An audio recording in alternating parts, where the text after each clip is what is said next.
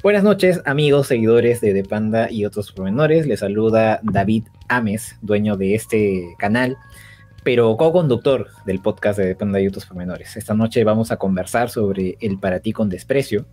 Estamos aquí con Vi. Saluda Vi al público. Hola a todos, eh, pues yo me llamo Vi y pues después de un pequeño percance ya estamos aquí para eh, hacer esta anti-celebración como lo bautizó David. Eh, de San Valentín o del Día de los Enamorados o de Día del Amor y la Amistad, no sé cómo lo conozcan en sus países. Es el 14 de febrero. Así es, tal cual. Es una fecha que, bueno, a mí creo que le es medio indiferente, pero es una fecha que yo sí... No, medio, totalmente indiferente. Ah, bueno, totalmente indiferente. Y, y, bueno, para mí no me es indiferente, pero no porque la celebre, sino porque particularmente la detesto. Así que me parece que era un día perfecto para hablar del para ti con desprecio. Así que, bueno, vi. Nos habíamos quedado en una muy bonita conversación sobre el para perdón, sobre la revancha del príncipe charro. Eh, y, y que quería empezar. La primera canción que tú escuchaste de Panda, según contaste en episodios anteriores del podcast, fue Disculpa los malos pensamientos. Así que podrías decir, o sea, ¿consideras el para ti con desprecio tu primer acercamiento con Panda? Sí, Sí, sí, sí, fue el, sí, como dice David, eh, en el, en el, no me acuerdo si fue en el primer episodio como tal, de que eh, contamos cómo descubrimos a Panda, yo les le platiqué que eh, un amigo, cuando en esos tiempos se usaba Messenger y había una parte en la que podías poner tu estado o como tu nick o algo así, como lo que hoy sería un estado de WhatsApp, estaba un pedacito de la letra de para ti con digo de mm, disculpa, los malos pensamientos. Entonces, em, tiempo después me acordé de, esa letra. Ah, la primera vez que la escuché, por cierto, no me gustó para nada. No era eh, mi estilo de música que tenía, que estaba acostumbrada. Entonces, pues no me gustó. Y tiempo después volví a toparme con ella, con la canción y la, escuché, ahora estaba en una situación diferente, me habían roto el corazón, entonces la, volví a oír y dije, wow, es hermosa esa canción, refleja perfectamente lo que, lo que siento. Mm, bueno, ahorita vamos a hablar más adelante, pero creo que conecté más con otra canción, eh, pero sí, ese fue mi primer acercamiento a, a Panda y en específico al Para ti con desprecio. Sí, en realidad, de alguna manera, el para ti con desprecio, para mí también ha sido el primer acercamiento que tuve con Panda. No el único, no el, primer acercamiento de forma exclusiva, porque el primer puñadito de canciones que yo escuché de Panda incluía temas del Amantes y del Para ti con desprecio. Y como en esa época uno descargaba su música pirata desde Ares, y no era como en Spotify que te sale la canción y debajo el álbum al que pertenece y tú más o menos identificas, eh, cuál pertenece a cada disco, acá no, o sea, yo no sabía que eran de, discos distintos, para empezar, en ese momento ni siquiera tenía la cultura de escuchar discos, así que, eh, bueno, igual recuerdo, pues, disculpa los nuevos pensamientos, recuerdo cuando no es como debiera ser, recuerdo sí tener quirófano, y sí, o sea, fue mi primer acercamiento con Panda y son canciones que a mí en su momento me volaron la cabeza por completo, o sea, en cuanto a desamor, que a mí me encantan las canciones de desamor en general, yo nunca había escuchado nada igual. O sea, no solo por las letras, sino por todo en general, por las letras, por la interpretación de Pepe, por el estilo de la banda, o sea, sí era, era otra cosa, realmente. Y bueno, o sea, ya viéndolo en retrospectiva con respecto a, a, la revancha, ¿no? Ya no viéndolo desde el punto de vista de la vida de 16, ¿no? Sino ya desde el punto de vista actual en que conoces la discografía de Panda ¿qué tan grande consideras el, salto de la revancha hacia el para ti con desprecio? Pues bastante grande, porque eh, obviamente, digo, lo más obvio es, son las temáticas, ¿no? Que, que cambió totalmente. Si antes hacía música de, digo, canciones de eh, nada más echar desmadre, fiesta, un poco de amor también, eh, pero pues como canciones muy inocentes, por así decirlo, eh, pasó algo totalmente pues perturbador, por así decirlo. Letras muy, muy crudas, sonido más, sonido más pesado, más rockero, más em, escandaloso, por así decirlo, incluyendo los, los gritos estos de de Screamo, se llaman, creo. Em, entonces sí, para mí fue como un, gran, gran cambio. Y creo que gracias a ese cambio es que hoy tú y yo estamos aquí. Porque si no hubieran tenido ese cambio, probablemente nunca los hubiera descubierto. Probablemente nunca se hubiera hecho tan famoso, tan hubiera tenido tanto éxito si no hubieran cambiado, si no hubieran tenido ese cambio. Entonces, sí, yo sí, eh, bueno, ya desde adelante no es como que mi disco favorito, pero sí reconozco que es muy importante en la historia, ¿no? De, de, de la banda, por eso que te digo que marcó una diferencia y si no, pues mm, tú, tú y yo y las veintitantas personas que están aquí no estaríamos aquí, básicamente. No, claro, por supuesto. No, y de hecho, o sea, justo acá, eh, Kit, Kit Carlo Magno, que estuvo en el anterior programa también, dice, también la música cambió, se vio mucho más la influencia de Arturo con la guitarra y, bueno, más producidas las, canciones. Ya, a ver, justo de eso quiero partir porque algo para lo que yo quiero que sirva este programa también es de alguna manera desmitificar un poco varias cosas, varias nociones que se tienen sobre para ti con desprecio. Una de ellas es justamente esto de que el rumbo musical de la banda cambia por la llegada de Arturo. En realidad no fue así. Eh, yo hace unos meses pude entrevistar a Fer Salinas, ex manager de Panda, y también escuché, bueno, las entrevistas que sacó Movie Records por el 20 aniversario y todo eso. Entonces, en realidad, Arturo no influyó en el para ti con desprecio tanto como muchos creíamos, sino que Arturo llegó cuando el disco estaba prácticamente hecho en realidad los, el solo de en el quirófano, por ejemplo, lo compuso Adrián Rojo Treviño, el productor, no es de Arturo. Eh, y hay algunos arreglos que también hizo Rojo Treviño, pero algo que a mí me sorprendió mucho descubrir fue que muchas de las guitarras del Para ti con desprecio, de las guitarras que a nosotros más nos gustan y más nos más se quedan en nuestra mente, son de Pepe. Pepe compuso el riff de en el quirófano. Pepe no Arturo, no Ongi mientras todavía estaba, Pepe. Pepe hizo esta parte de promesas decepciones, la de para, para, para, para, para, para, para. Eso es de Pepe. Bueno, también hay lamentablemente pues algunos riffs plagiados, ¿no? Como el de Miracán lleva tu nombre, como el de y de la gasolina renació el amor, ¿no? Pero en general Pepe tiene bastante de mérito en las guitarras base de las canciones de Para ti con desprecio. Entonces fue, hay varias cosas que, desconocíamos.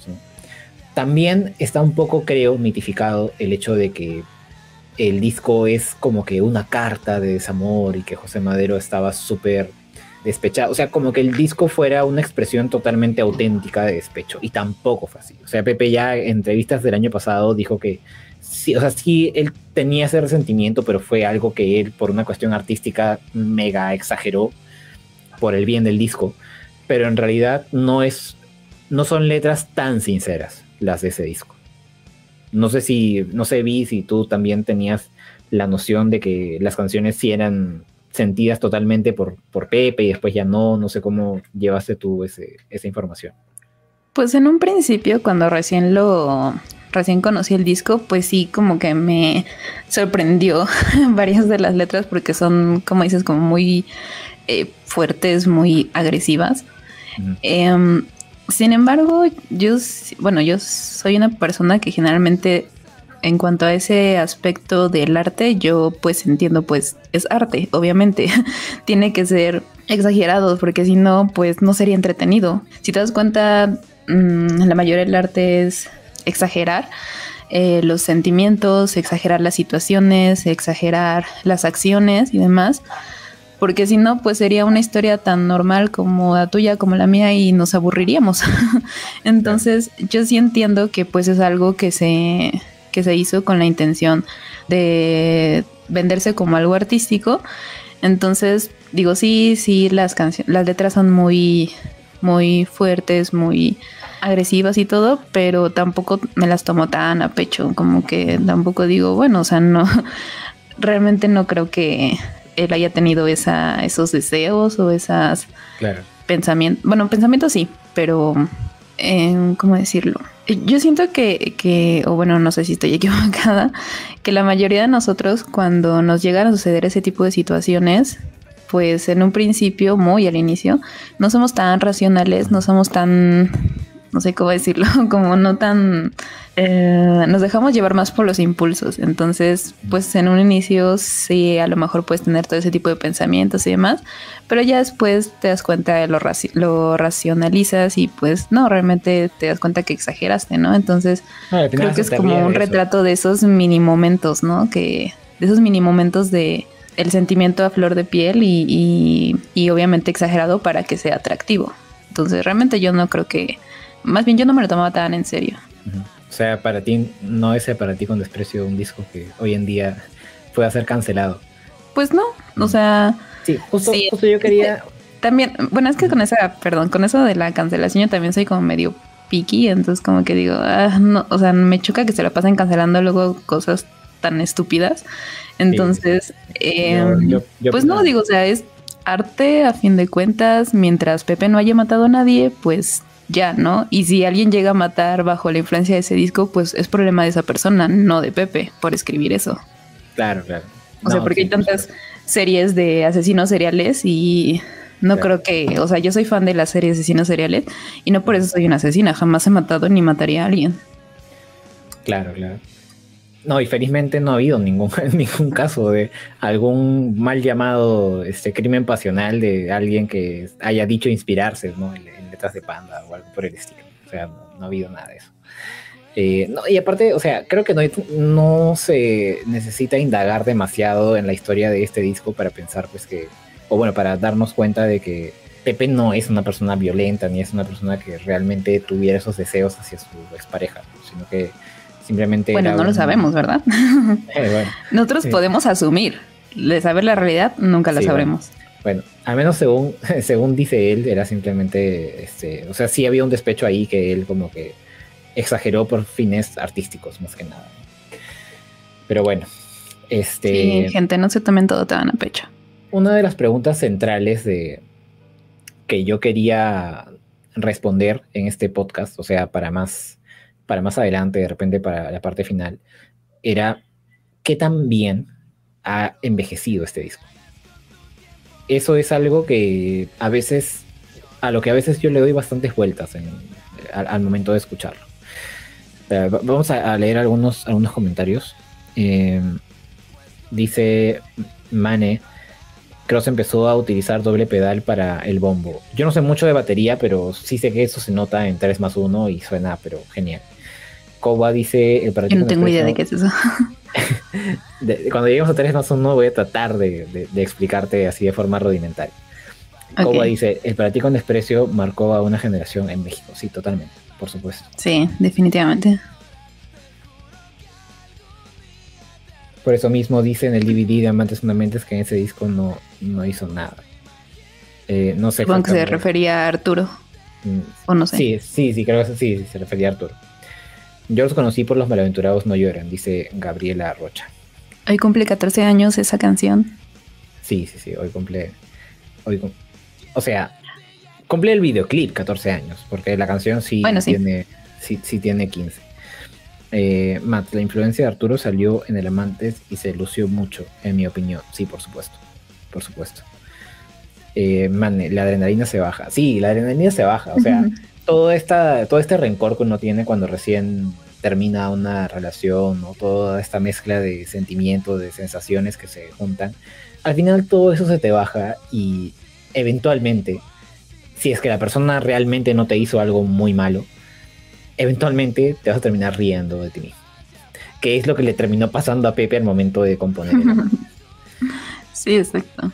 Este, Mats, hashtag, Pepe cancelado. Pepe cancelado. no, no lo cancelen. Dice eh, Fernando Celis, a Panda lo amas o los odias, pero no los cancela. No los cancela. Eh, Muy bien, bien, me gusta. XTVN dice qué edad tiene cada uno de ustedes. Yo tengo 27. Yo tengo 20. Eh, ¿Cómo? Yo tengo 20 siempre. Ah, ya, está bien. Bueno, sí, la edad de Vi es un, es un misterio. Este, no sé, de repente un no, pónganse a escuchar los otros podcasts, ahí sabrán qué edad tengo. Ahí, sabrán. Ah, mira, acá Pepe Oliveira dice, dejaron en el altar al Pepón. Ese es, otro, es otro mito de la época. No, yo también me acuerdo siendo adolescente. Lo que pasa es que, como dijimos en el episodio anterior, la información falsa, o sea, si hoy había información, hay información falsa, pero también hay medios que la contrastan. En esa época del internet, cuando vi y yo éramos adolescentes, no había muchos medios que contrastaran la información falsa. Entonces cualquier estupidez que tú te leías en un foro te la creías. Y yo por un tiempo me creí eso de que, de que a Pepe lo dejaron en el altar y que el anillo que cae en el videoclip de procedimientos era la fecha, la fecha de, la boda que iba a ser la boda. O sea, pero no, no, eso es totalmente falso. O sea, Pepe ya lo, ya lo desmintió, según explica, jamás le dio un anillo de compromiso a, a nadie. Que jamás le ha dado. Este, sí, es que. Pues ojalá que ya no se tarde mucho el muchacho. Se nos está quedando. se nos está quedando. O sea, se está quedando literalmente. O sea, no es que lo digamos por presión social de que ya está mayor y tiene que, sino que él ha dicho que quiere casarse, que quiere ser papá, que quiere tener hijos. O sea, es una intención que él tiene y que no se le está dando todavía. Yo en sus preguntas de Instagram le, le, pregunté que si le gustaría ser papá soltero, nunca respondió. Oh, para, para que te adopte. No. ah, bueno, sí. Sí, para poder ir gratis a todos sus conciertos. Ah. y bueno, sí, o sea, ahí está otro ejemplo de mito, ¿no? El tema de, de que lo dejaron en el altar. O sea, de verdad, hay muchas cosas que se creen sobre el para ti con desprecio que no son tanto así, realmente. Aparte, como era una banda, pues, o sea, aunque ya existía desde ese tiempo, como que recién apenas estaba empezando a ser conocida, ¿no? Entonces también creo que por eso es que se crearon como que tantos mitos alrededor de, porque era nueva, como que nadie sabía, oigan, ¿de dónde salieron estos chavos? etcétera. Entonces, yo creo que también por eso se prestó mucho a, ese tipo de fake news, ¿no? Sí, pues. Bueno, creo yo, en mi pequeña y humilde opinión. Sí, o, sea, no, no, tanto fake news, porque no es que medios masivos este, propagaran esas noticias falsas, pero sí era al menos una era información falsa que circulaba por foros, por páginas web X. Como más entre el fandom, ¿no? Claro, más entre, entre el fandom, exactamente. Ahora, ¿hay algo, algún tema más que quieras abordar antes de pasar a, la, a las canciones? Ah, vamos a aclarar que no somos músicos, que no somos ni músicos, ni cantantes, ni nada, somos, somos unos simples fans aquí. Sí. Em, y pues obviamente podemos decir cosas equivocadas y demás, pero pues entiendan que es nuestra apreciación, limitada tal vez, pero pues para eso estamos aquí, ¿no? O sea, para eso venimos y, y nada, venimos a divertirnos y a cotorrear y a pasar el 14 de febrero. Así es, así es. Así que bueno, Vi, vamos a comenzar con el tracklist de Para ti con desprecio. Que me lo sé prácticamente de, memoria. O sea, igual acá tengo abierto este, Spotify por si acaso, pero casi Yo sí necesito mi acordeón. sí, o sea, casi, casi me tengo la confianza de, de sabérmelo de memoria. Pero bueno, voy a tener aquí por si acaso. A ver, comenzamos con reflexiones de una mente perturbada. Ah, ya, esperen, antes la clasificación de las canciones. En este podcast la dinámica es eh, que cada canción del disco le damos una clasificación de buena, regular o mala. Eh, ya sé que es una clasificación que puede ser súper eh, reduccionista, súper simplista, pero esto es simplemente por diversión, o sea, no se lo tomen tan, tan en serio. Hmm. Así que bueno, reflexiones de una mente perturbada. Ay, empezamos mal. Eh, o sea, cuando la primera vez que lo escuché el disco completo así de desde la primera hasta la última canción, dije, ¿qué rayos es esto? O sea, por qué era necesario realmente. No, me gusta, no entiendo. Creo que hubiera quedado bien, pero a lo mejor si hubiera sido un mini video o algo así como un preámbulo a, una historia que fueran a contar a, lo largo del disco, pero como es nada más sonido, no tiene imagen, no tiene como más contexto, no, no le veo sentido, o sea, no veo por qué lo hicieron y no, este, no me gusta, no, no me gusta. Y, ya, yo, yo básicamente lo quitaría, no entiendo por qué empezaron con eso. No, yo, yo me acuerdo la primera, me acuerdo clarísimo la primera vez que la escuché. Yo estaba descargando canciones en Ares, acá algunos veinteañeros recordarán lo que, lo que es Ares. Y en Ares, o sea, no es como las plataformas de streaming que tú escribes en el buscador una canción y te sale pues bien escrito el nombre, el álbum, el año. ¿no? Eh, ahí tú te descargas las canciones y te salían nada más, o sea, el nombre del archivo MP3.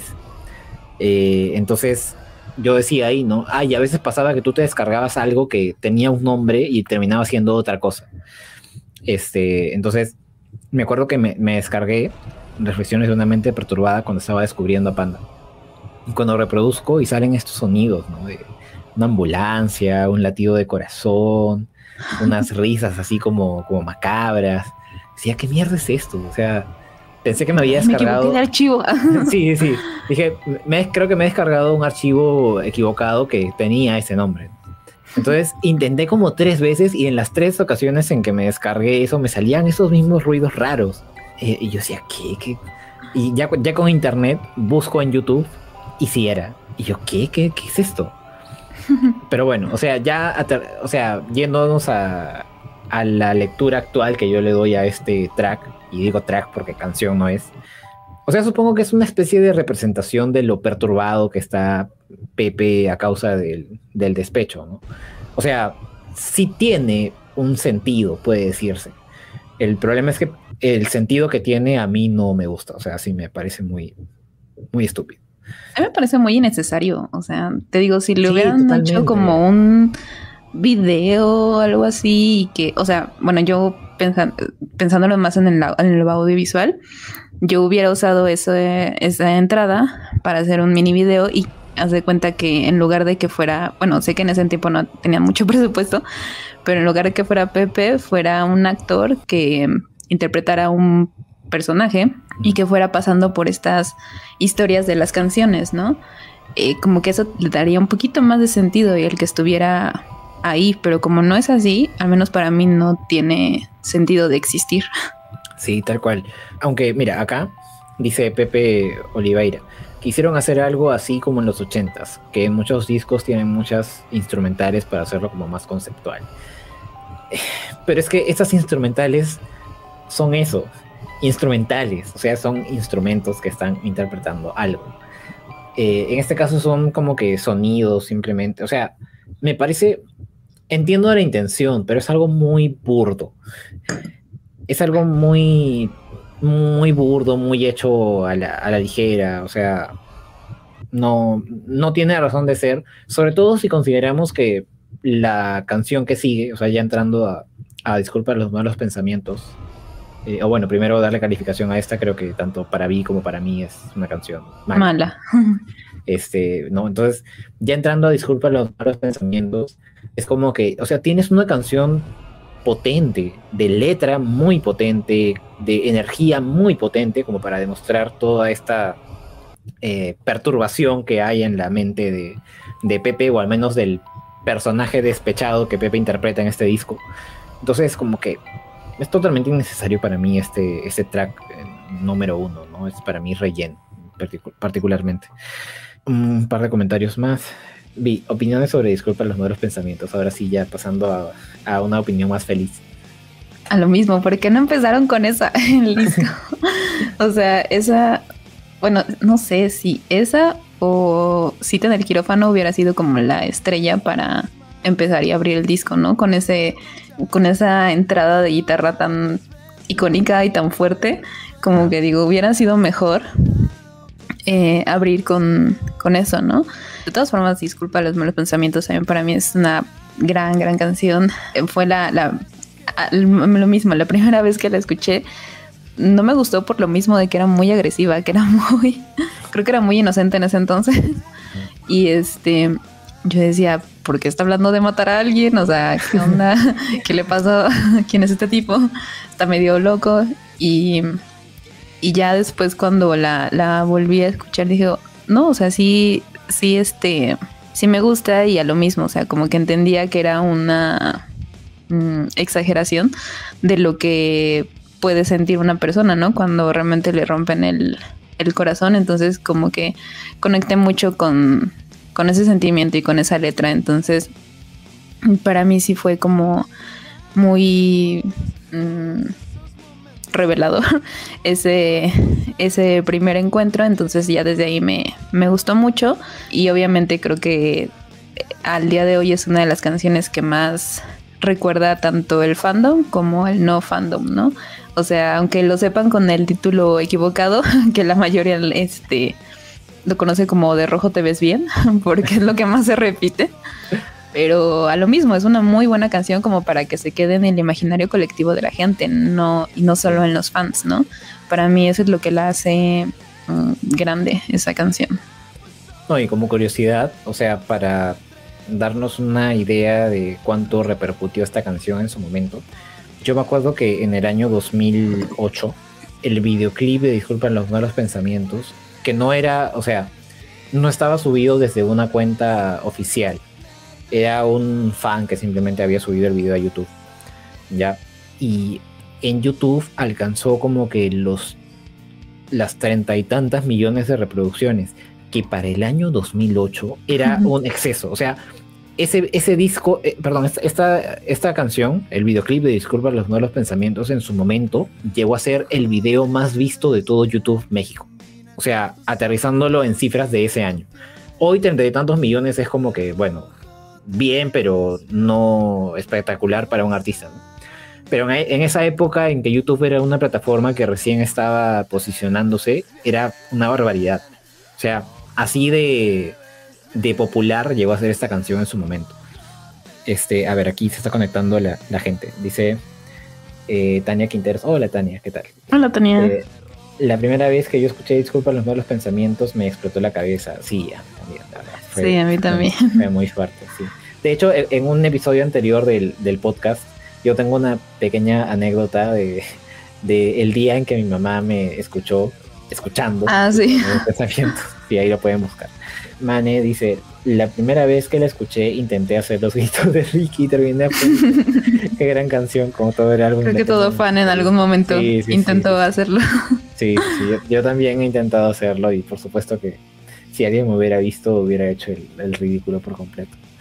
Este, bueno, en, mi caso, o sea, ya hablando de mi, opinión sobre la canción, no, es una tremenda canción, disculpa los malos pensamientos. O sea, incluso tratando de ponerme en el lugar de un fan de Panda pre para ti con desprecio, o sea, que solo había escuchado el arroz con leche y la revancha, ¿no? Y tener esta bienvenida o este giro en el sonido de la banda era, o sea, disculpa los malos pensamientos, es casi casi una declaración de principios de que, oye, ya cambiamos, o sea, eso es otra cosa. La violencia de la letra, bueno, tiene por ahí algunos versos plagiados, es cierto, de la canción, de una canción de My Chemical Romance que creo que se llama eh, Drawing Lessons, me parece que era esa. Este, pero bueno, no, la canción es, buenísima, eh, tiene eh, mucha energía, tiene una letra muy violenta, que era algo, creo que disruptor, en, ese momento lo era al menos. Este, la parte del piano, los gritos de Ricky, es una canción que en vivo es espectacular, o sea, la interacción de la banda con la gente en esta canción eh, era, era bastante, bastante única. Este, y no, por supuesto que para mí es una canción buena. Eh, ¿no? igual que, buena o excelente, ¿no? Creo. en la clasificación. Sí, tal cual. Tal cual. Sí, ahorita que dijiste eso de disruptivo y que estábamos platicando un poquito hace rato de, de si este disco sería cancelado hoy en día, yo creo que sí. si, justamente esa canción hubiera salido en los tiempos de, de hoy día, sí, yo creo que hubiera sido muy reprobada, muy cancelada. Así de, ay, vamos a cantar que vas a matar a alguien y no sé qué. Em, yo lo mismo, yo no lo tomo tan literal, tan personal, pero entiendo que no todos son, son así, ¿no? O sea, no todos piensan igual. Pero creo que hace rato también preguntabas que, que cuál era, digo, que si había envejecido bien este, este álbum. Yo creo que diría depende para quién para, o sea, ¿a quién le preguntas eso? Porque, por ejemplo, yo, aunque entiendo que es una letra muy agresiva, muy, sí, agresiva, violenta, yo me sentí identificada cuando era adolescente, ¿no? Y a lo mejor hoy, hoy en la actualidad, ya no lo siento tan cercano y por eso a lo mejor no sé si se lo presentas a algún adolescente tenga la misma opinión. Sí, yo creo que el para ti con desprecio, a pesar de que, o sea, las letras de ese disco, a pesar de que Pepe las compuso, bueno, las que compuso él. Eh, ya llegaremos a ese momento. O sea, aunque las hizo teniendo Pepe como 24 años más o menos, igual, o sea, Pepe mismo se reconoce como una persona inmadura hasta la época del amantes más o menos. Igual tiene un sentir bastante adolescente incluso cuando entrevistan en Movic Records a los, a los que hicieron el arte del disco y que hicieron esta portada icónica con la foto de la chica que tiene como que lo han, que, la han quemado. Rayado y, quemado. Sí, tiene rayadas ahí, todo eso. Incluso la propia gente que hizo el arte del disco lo veía justamente como un desamor adolescente, como un desamor impulsivo, eh, bastante caótico dentro de, la cabeza, como suele ser cuando uno está despechado y es adolescente. Yo creo que mi respuesta a la pregunta de si el disco ha envejecido bien o, no, va no tanto por el disco en general, porque como dices, ¿no? O sea, un adolescente que lo escuche hoy en día se puede sentir identificado. Sino que simplemente ya yo con mis 27 años dudo mucho que una situación de desamor me haga, sea cual sea, me haga sentir identificado con esas letras. Entonces quiere decir que has envejecido bien. El que ha envejecido eres tú, cariño. Sí, el que, envejecido, el que envejecido ha sido Hemos envejecido. Sí, sí, sí. Por ejemplo, acá Delvin dice, es el perfecto símbolo y representación del antiamor. Odio de nuestra época. Bueno, si dices de nuestra época, imagino que estás un poco mayorcito también.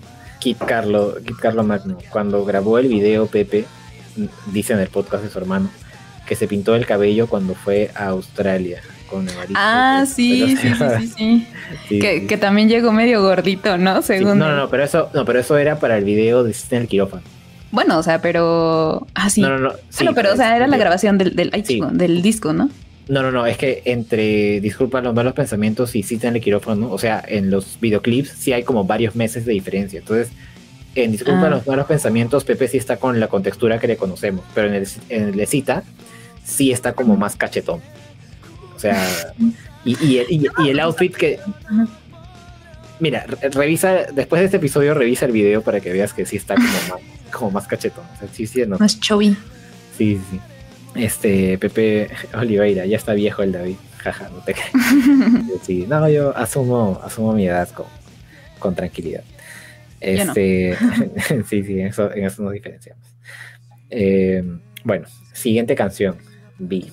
¿Sabes cuál es o, la digo? Uh, ah, sí. De mis consentidas. Y de la gasolina renació el amor. Así es. Sí, esta, curiosamente. Ajá. No, dale, dale. No, ¿qué a decir? Ah, no, que yo tengo, tengo sentimientos muy encontrados con esta y, ya lo, voy a decir, pero prosigue. Yo, honestamente, esta canción como que antes no le había puesto como mucha atención, como que muy... Sí la escuchaba, pero como muy, muy por encimita, ¿no? Y cuando, cuando tuvimos, eh, bueno, en mi caso, eh, creo que ya les he dicho, ¿no? Que en cuarentena como que resurgió mi amor por Panda y fue por eso que di con el canal de David. Este, y volví a escuchar eh, otra vez el disco completo, como que las letras más a, a, profundidad. No, no por esto, sino por cuando fue el en vivo de, de Eric.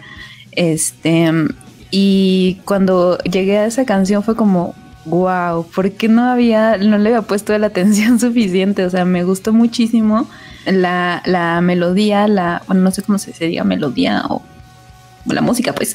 Eh, me gustó mucho, como muy enérgica, muy rock and rollera, yo sí la diría así. Eh, como muy, ay, perdón, muy enérgica, muy, este con mucho punch y, en esa parte en la que eh, grita, bueno, no grita, pero que wow, me, encantó. no, amé, adoré esa canción y dije, wow, eh, fue, es mi nueva consentida, me gustó muchísimo. Ahora, la letra, a lo mismo, yo no me lo tomo tan en serio, o sea, yo digo, pues sí, es una Eh, es una alegoría, estamos jugando, el arte es para jugar, ¿no? O sea, no es para tomártelo tan en serio. Entonces yo no lo veo em, así como eh, una letra agresiva, no la veo como una letra, o sea, que no, incita al odio, pues. Todo lo contrario, digo, es una canción muy catártica, para, al menos para mí, porque expresa muy bien bueno, no, eh, hay otra más catártica que esa, pero eh, para mí me, gusta porque a lo mismo es arte y en el, arte está para jugar. Entonces, yo creo que se pueden jugar con esos límites morales. Sé que tú tienes una opinión tal vez un poco diferente. Sí, sí. Lo que pasa es que de repente esto es algo que no dije en la, en la review. O sea, de repente no lo extendí demasiado. Pero de repente quienes me siguen de Perú, por ahí puedan eh, identificar un poco mejor lo que digo. Eh, eh, espera, un, ratito, me están, están llamando. un ratito. Aquí tendremos una pausa comercial. A ver, dice Kowa. El disco es medio parecido a I Brought You My Bullets, Your Both Me, Your Love, de My Chemical Romance. Perdón, no conozco muy bien de My Chemical. Y dice, viendo los dos una atmósfera medio oscura, más que sus otras, más que sus otros respectivos álbumes. Bueno, les digo, yo no conozco mucho la discografía de, de My Chemical. Sé que tiene un disco muy bueno que todo el mundo eh, dice que es muy bueno. Yo nunca lo he escuchado, el de Welcome to the Black Paradise o algo así. No, eh, eh, el disco se llama, Parade. el disco se llama The Black Parade y hay una canción que se llama Welcome to the Black Parade. Ah, este, sí, o sea, ya voy a entrar un poco más a, fondo en estos parecidos, o sea, más allá del tema de los plagios, o sea, el, hecho de, qué tan parecido era Panda en estilo a otras bandas que tenían más o menos ese, subgénero. Le decía que les estaba contando de este caso. Lo que pasa es que hay, una, hay un caso muy, muy sonado en Perú, de hace un par de años, de una chica que fue asesinada, o sea, por un acosador que tenía, que fue quemada viva. Eh, en, un transporte público. O sea, un tipo que la acosaba eh, entró un día al mismo bus que ella, agarró, le echó rápido gasolina y le prendió fuego. Y la chica tuvo una, muerte bien horrible, bien lenta, bien agónica después de eso. Entonces, ese no es como que un caso tan aislado. O sea, yo, yo como que soy de poner un poquito en tela de juicio eh, el término feminicidio y cuándo es un feminicidio y cuándo no. O sea, sí, bueno, de repente difiero con algunas personas sobre, sobre el tema, ¿no? Pero la cuestión es que eh, no es el único caso. O sea, yo sé que eh, hay muchos hijos de puta que lamentablemente cometen ese tipo de crímenes, ¿no? Y yo sé que Pepe no, no quiso hacer referencia a eso, sino que simplemente la letra sí me hace ruido. O sea, y, inevitablemente me hace pensar en eso y yo sé perfectamente que Pepe no probablemente ni se le pasó por la cabeza, o sea, de repente ni siquiera era un tema tan visibilizado en ese momento. Pero sí, o sea, como que... Ah, entiendo la alegoría, entiendo la alegoría porque yo sí he tenido ese sentimiento de que si la persona que te traicionó o que te hizo mal está teniendo un mal momento, o sea, no que lo he hecho, pero que sí he sentido de repente la intención de meter más cizaña a ese mal momento que está pasando y hacerla sentir mal, ¿no? O sea, ese, sentir lo reconozco, lo entiendo. Pero la figura mental que me trae la letra sí, sí me, hace, me hace ruido. La canción me parece buena. Y ese grito que dice Vi, la del wow, ese me parece espectacular. O sea, de verdad, de, lo mejor que, que Pepe ha hecho vocalmente hasta ese momento de su carrera. Pero sí, pues, o sea, sí, no, me llevo tan bien con, con la canción. De hecho, ahorita que estabas diciendo eso, cuando estaba escuchando el, disco eh, hoy para, pues para prepararme y todo eso, como que, de hecho, yo creo que la letra de la primera canción, la de Disculpa los malos pensamientos, para mí es incluso más agresiva que, que esta. O sea, porque pues ahí dice literalmente te quiero matar, ¿no? O sea, no, pero, es que, pero no, me atrevo, no lo hago en, en, sueños. Lo que pasa, claro, es que justamente ese matiz tiene Disculpa los malos pensamientos que la letra habla de justamente algo que se queda simplemente en la fantasía. O sea... Es, que a lo mismo yo, bueno, es que es así mi forma de pensar, digo, pues es que todo el disco se queda en eso, en la fantasía, porque bueno, no mayoría, pero algunas de las letras, pues hablan de causarle este daño a alguien, de, de odiar a alguien, de querer atentar contra alguien, pero que realmente, pues, es eso, es nada más eh, un pensamiento y mientras se queda en el pensamiento, pues no pasa nada, ¿no? O sea, mientras no llevas a la acción, no, no creo que haya ningún, ningún problema y creo que es así como se debe de entender. Sí, la verdad, esta canción, eh, creo que dije en un episodio anterior que en algún momento voy a hacer un video con cosas que, que he reconsiderado después al momento de hacer mis reviews. Y creo que esta canción sí le puse color negro en, en la review de Para ti con desprecio, lo que significa para términos del podcast, que para mí es una canción regular. O sea, no sé si le pondría rojo, de repente sí, no lo sé. Pero la cuestión es que creo que en este disco sí me he dejado llevar un poco con opiniones un poco más personales, o sea, con, fibras que toca la canción que son más, más personales, no por cosas que me hayan pasado, sino por cosas relacionadas a mi propio contexto. Entonces, este, sí, creo que en, en general igual tiene una letra que es válida. O sea, puede no gustarte de repente, puedes no sentirte identificado. Por ejemplo, por aquí Tania nos decía que el Para ti con desprecio es un disco con el que ya no se identifica. No recuerdo dónde estaba el comentario. Acá está. Ya no me siento identificada con el disco. Pero es válido, o sea, es válido. Depende del momento de. Depende del tipo de ruptura que hayas sufrido. Depende. Siempre que tú no hagas nada malo, me parece que es válido. Entonces, este, si yo digo que para mí el disco no ha envejecido bien, o sea, es para mí, no necesariamente para, para otra Por persona. Eso, el que ha envejecido eres tú. Sí, el que ha envejecido soy yo, sí. Este, entonces, bueno, ya tocará ver qué dice el resto, ¿no? Pero bueno, siguiente canción. Ah, ya, no, espera, esta canción para ti es buena, regular, mala. Ah, buena, definitivamente buena. Amo, amo esa guitarra del principio. Espera, ¿te refieres a la guitarra eléctrica? A la, a la eh, ah, sí. Te, claro, te, refieres al riff de para pa pa pa pa pa pa. A ese, a ese riff te refieres, claro, Sí, la primera que es como acústica. No, claro. No está mal, pero tampoco es como que mi favorito.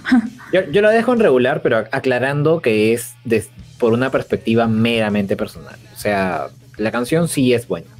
Sí es buena y creo que quitando cualquier sesgo que yo pueda tener seguramente la marcaría como, como, como buena, sino que simplemente yo no la llego a disfrutar a ese punto. A ver, siguiente canción, Vi. ¿Sabes? Eh, a ver, ¿sabes cuál es la siguiente canción? a ver si en el quirófano? Ah, muy bien, muy bien. Sí. Muy bien. Oye, no me dijiste que iba a hacer examen.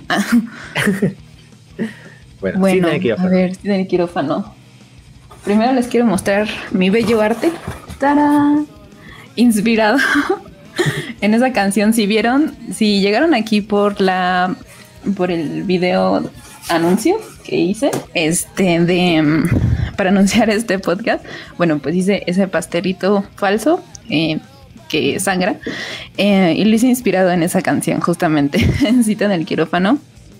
Digo, también tomé la, la inspiración de otro, de un video musical que es de un artista que nada tiene que ver con Panda, que se llama Taylor Swift, de una canción que se llama Blank Space. Ven el video, ahí van a saber ah, en qué parte me inspiré. Mi novia ama em, Taylor Swift. Ay, me cae muy bien tu novia. bueno, dile que te enseñe el video y ella va a saber, ella va a entender. Está bien. Este, y... Mm, ah, o sea, creo que ese es mi consentida de todo, todo, todo el disco. Es mi canción favorita. Me encanta el, el riff, el. Bueno, el riff. Mm, sí, ¿no? La entrada. Y luego ya empiezan, llegan todos los instrumentos y ¡pah! como que se oye más el punch. Entonces me gusta muchísimo eso. Que de hecho, no, sé, si, que de hecho no sé si te acuerdas que Fer Salinas me contó en, en, la entrevista que. Mm cuando escuchó el riff de System el quirófano por primera vez, o sea, más allá de que al escucharlo vaticinó que este iba a ser el disco de Panda. O sea, le gustó tanto que el, la versión demo, o sea, antes que se grabara en estudio la canción, este, Fer Salinas, el, el manager de Panda de ese entonces, le gustaba tanto ese riff que grabó esa versión cruda, demo del riff, y se la puso de ringtone en el celular. Y así estuvo como, ah. que, como que un buen tiempo pues con, con, eso. Yo también la tuve un tiempo de, de ringtone. Oh. Ah, Team B. Continúa. Hi-Fi, Team B. Luego, luego tenemos nuestras conversaciones de Swifties. ¿Vale? ella me va a entender, ella me va a entender. Así es. Este, sí, o sea, les digo, me encanta porque entra con todo, o sea, empieza el riff de la guitarra y luego entran todos los demás instrumentos, la batería, este, creo que el bajo, no sé, bueno, eso no lo distingo muy bien. Pero bueno, llegan como que todos la, todo el demás, la caballería, por así decirlo, de los instrumentos. Entonces, sí, este, me, me encanta esa energía y esta es la canción que yo digo que para mí sí es muy catártica, porque a lo mismo, en esa época, eh, pues había tenido una, una ruptura amorosa. De hecho, mi primera. No fue la primera vez que terminé una relación. Bueno, es que en esa vez me terminaron a mí. Em, pero fue la primera vez que realmente me dolió, que realmente dije, ouch. Entonces, por mucho tiempo le agarré mucho coraje a ese hombre, bueno, a ese chavo, porque éramos de la misma edad eh, sí, sí sentía esa letra muy, que reflejaba muy bien lo que yo estaba sintiendo, ¿no? Como de, o sea, yo me siento súper mal y este hijo de puta está ahí súper feliz y contento y de la vida y yo me estoy sintiendo de la mierda y no sé qué. Entonces como que yo decía, es que quisiera que él sintiera lo que yo estoy sintiendo, que sintiera lo mal que me dejó, que sintiera cómo me, me afectó lo que, lo que hizo. Entonces, o sea, no hizo nada grave, nada más, pues terminamos. Pero em, sí, sí, fue para mí como muy, mucho despecho.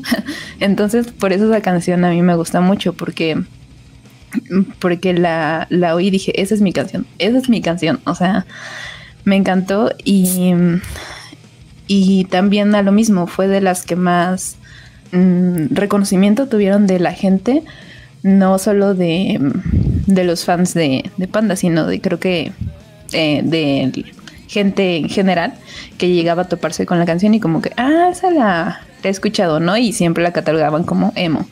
Pero bueno, al menos se, se dio a conocer, ¿no? Por, por eso. Y sí, o sea, es de mis consentidas.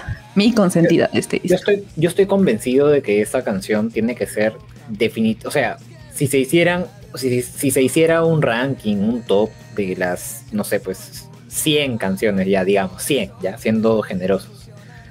100 canciones más representativas del rock en español de la década de los 2000, esa está de todas maneras, de todas maneras entra esta. O sea, esta y, y Los Malaventurados definitivamente tendrían que estar en cualquier lista de, de las canciones más importantes en español de, de esa década.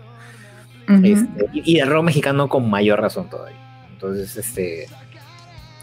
Sí, sí recuerdo que, habías contado en un episodio anterior, ¿no? Que te identificaba bastante esa analogía de trasplante de corazón. Este, sí, o sea, yo siento que, o sea, para un caso mío personal, probablemente sí, pero por alguna razón nunca me, nunca me identifiqué demasiado con Cintia de Quirófano nunca estuvo entre las canciones que, o sea, que, que fueran más personales para mí, pero siempre la he disfrutado muchísimo. O sea, esa canción tiene, te, diría que es casi una fórmula de todas las cosas que debía tener una canción de rock de la época para ser un hitazo. O sea, el, el, riff, la interpretación de Pepe, eh, estas estrofas como bien aceleradas, los gritos de Ricky, el solo de Rojo, de Rojo Treviño, de Rojo Treviño, no de Arturo. Este, no, o sea, lo tenía todo para ser un, un, hitazo. Y, es un, es un, esta canción es un himno del rock mexicano. O sea, quien no lo reconozca, quien no lo reconozca realmente es, es mezquino. Eh, así que no, sí, o sea, buena definitivamente definitivamente, de todas maneras. Es una canción que, a pesar de que yo nunca conecté de forma tan personal con ella, este, sí me parece demasiado cool, demasiado, Así que no, para mí, su sello ahí de, bueno, Sí, aprobación de calidad, pasa el control de calidad. Sí, tal cual. Creo, que acá hay una pequeña discusión sobre si es fácil tocar el riff de si tener el quirófano. Ah, sí. Acá no sé, pues Pepe Oliveira dice la versión demo está en YouTube, de hecho, porque Cadena que trabajó el móvil la consiguió y se subió a YouTube. Ah, acá, eh, Matt, aunque no lo crean, al principio es difícil de, tocar ese riff. Eh, pero tantito voy por un suéter que ya me dio frío. dale, dale. Acá Leonel Barradas dice, la intro es fácil de tocar, chavos. Jaja, solo es cosa de práctica. Bueno, no tengo la menor idea. O sea, yo intenté tocar una vez porque mi hermano me... O sea, tengo un hermano que sí es músico, entonces él agarraba y me decía que trastes apretar de la guitarra. Y una vez que ya los tenía apretados, simplemente ejecutarlo, ¿no? Como que para, para, para, para. Eh, y, no, y no me salía bien, o sea, no me salía tan limpio. Pero según mi hermano era cuestión simplemente de, de practicar bien, de apretar bien los, los trastes. Así que, bueno, queda, queda pendiente, supongo. Acá eh, Delvin Monzón dice, yo me sentí tan identificado con esa letra que la escribí en una t-shirt y la llevaba a todos lados en la secundaria. Oh. Oye, sí, eso tiene varias frases icónicas, se deberían de... Acá Tania, Tania Quintero dice, yo me tuve que desintoxicar de sitio en el quirófano porque en casi todos los conciertos que fui de Panda la tocaban y me llegó a hartar. Pero ya nos perdonamos y la disfruto mucho. A mí nunca me ha pasado eso con una canción de Panda, creo. nunca me he llegado a, hartar. Em, mane, lo difícil para mí cuando empezaba era que me dolían mucho los dedos. O sea, al momento de tocar el riff de, de en el quirófano. No, yo, a mí también. O sea, las veces que yo he intentado aprenderme alguna canción en, guitarra, como que me quedan doliendo los dedos y las muñecas porque me da flojera practicar y no se me forman pues esos, esos callos que hacen que, ya con el tiempo no te, no te duela. Ya ni lo sientas. Ajá. Pero bueno. Siguiente canción. Vi. A ver, ¿cuál sigue? Ya, ya me gustó esta dinámica. A ver, ¿cuál No, no me dijeron que era examen, no estudié. Este. La respuesta es C. Siempre es la C. no, no sé, no me acuerdo. Bueno, sigue. Alguien, soplame la respuesta en los comentarios. Bueno, sigue, sigue, ya no es suficiente lamentar. Eh, ya sabía, ya sabía, ya sabía. ya no es suficiente. Ah, ya sé por qué no me acordaba. ¿Por qué? Porque es horrible. o sea, a lo mismo, o sea, súper innecesario, no entiendo por qué, o sea, de por sí, creo que ni se le entiende muy, bueno, al menos ya no le entiendo muy bien lo que dice, pero ese tonito de, de la voz así como, ya no soy, o sea, no, no me gusta, o sea, mm, como que intentó ser de miedo, medio perturbador, pero como que no, no lo logró, se quedó ahí a, a, medio camino, entonces para mí realmente es molesto, más que... Sí, mm, sí básicamente eso, molesto. sí, pues. Me parece que en esta canción, este, la voz, o sea, suenan dos voces, ¿no? Eh, una voz grave y que creo que es de Arturo. O sea, es de las pocas cosas que llegó a grabar Arturo de este disco. Y una voz aguda, o sea, una octava arriba que es de Pepe, que es una voz gritando que suena como lejana. Y esa, esa voz que hace Pepe a mí me parece horrible en esta canción, particularmente. O sea, sí, realmente no, no todas las melodías vocales que sacaba Pepe, incluso en su mejor momento vocal, este, han sido como, como buenas necesariamente. Eh, no, a mí también me parece una canción absolutamente innecesaria, con una oscuridad muy poco lograda. Eh, el, problema con estos, con esta especie de interludios que tiene el para ti con desprecio es que tienen una oscuridad, un despecho que para mí terminan cayendo en lo caricaturesco. Entonces eso le quita peso al disco, le quita seriedad. Y no, esta canción no me gusta para nada. Tal cual como dices, me parece totalmente, aparte de innecesaria, me parece fea. Así que sí. Para, mí, para mí es una, es una canción mala. No sé si alguien en los comentarios tiene algo que decir en defensa de ya no es suficiente lamentar, pero bueno. A ver, vamos a leer qué dice. Eh, sí, no, no lo sé. Pero acá, acá sigue, no sé, pues acá Kit Carlo Magno dice una pequeña aclaración, no demeriten el trabajo de Arturo. Robo solamente guiaba a Arturo de cómo quisiera sonar. Bueno, es que eh, nadie está demeritando a Arturo. Lo que pasa es que eh, la realidad es que Arturo llegó cuando este disco estaba casi terminado. O sea, no es que yo esté diciendo no, que Arturo no, no aportó porque Rojo lo estuvo guiando, sino que no aportó porque llegó tarde. Eh, por eso, básicamente. Nadie, está quitando mérito a Arturo, estimado. Después aquí, no, un productor no va a poder ejecutar un instrumento como un músico que se... Ah, ya están discutiendo que si Rojo es el ah. productor o no. O sea, mira, acá la realidad es que el solo de City en el quirófano lo compuso Rojo. Y Rojo sí es un buen músico. O sea, por lo que yo escuché en, en la entrevista que le hicieron, Rojo eh, tiene muchas influencias metaleras. Por eso ese solo de City en el quirófano, que tiene también como que tintes metaleros. Entonces, este, eh, ahí parte de las influencias de rojo están en, sí en el quirófano. Acá Tania dice, no, es horrible, ya se puede lamentar, me imagino. Sí, es horrible, Es lamentable que esa canción esté en este disco. sí, sí, sí, sí, es una lástima. Eh, Diego de Guzmán, cuando salió este disco trabajaba en una zona rural sin electricidad. En un viaje a la ciudad lo compré y lo puse miles de veces en mi reproductor CD de baterías, ignorando toda la polémica alrededor. Sí, o sea, no tienes que lamentarte de que te, de que te guste para ti con desprecio. O sea, si a mí me hace ruido alguna canción del disco, es problema mío. O sea, el disco en sí no incita a, que hagas nada malo. Así que no, no te preocupes. Eh, Pepe Oliveira. Creo que a veces Pepe llega a exagerar un poco en algunas interpretaciones. Ay, Pepe. Pepe Oliveira. Has dado. yo, ¿cuál Pepe? sí, sí. Ah, mira, acá Pepe Oliveira ha dado en el clavo de una opinión que yo tengo sobre el modo de cantar de Pepe. O sea, más allá de si él tiene técnica o no tiene técnica. A mí me parece que Pepe, sobre todo del Bonanza en adelante, tiene un vicio vocal que es de forzar la voz en momentos o en canciones enteras incluso que no piden que él fuerce la voz necesariamente. Así que sí, eso, sobre eso ahondaré supongo en discos posteriores de la banda. Pero bueno, eh, vi, ¿cuál sigue? Esta creo que sí, o sea, este, ya, ya sabes cuál sigue. Estoy, haciendo trampa, la verdad. no, o sea, yo, yo decía que era fácil porque eh, cuando tocaban Ya no es suficiente lamentar, siempre, siempre la ligaban con la siguiente del, del Partido Desprecio en el tracklist.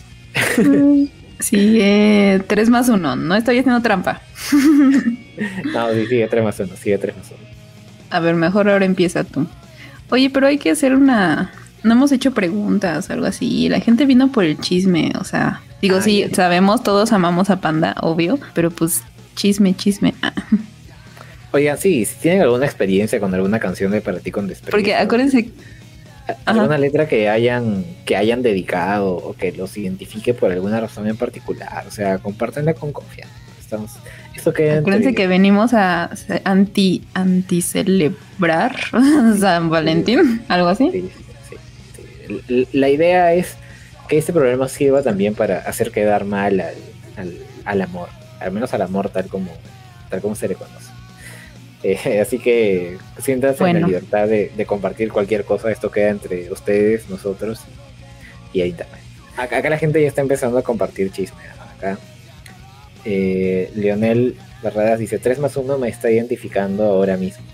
Un chinga tu cuera por haberme hecho creer que ibas a cambiar. no te mereces que te dedique a esta canción, pero te, pero te pienso siempre.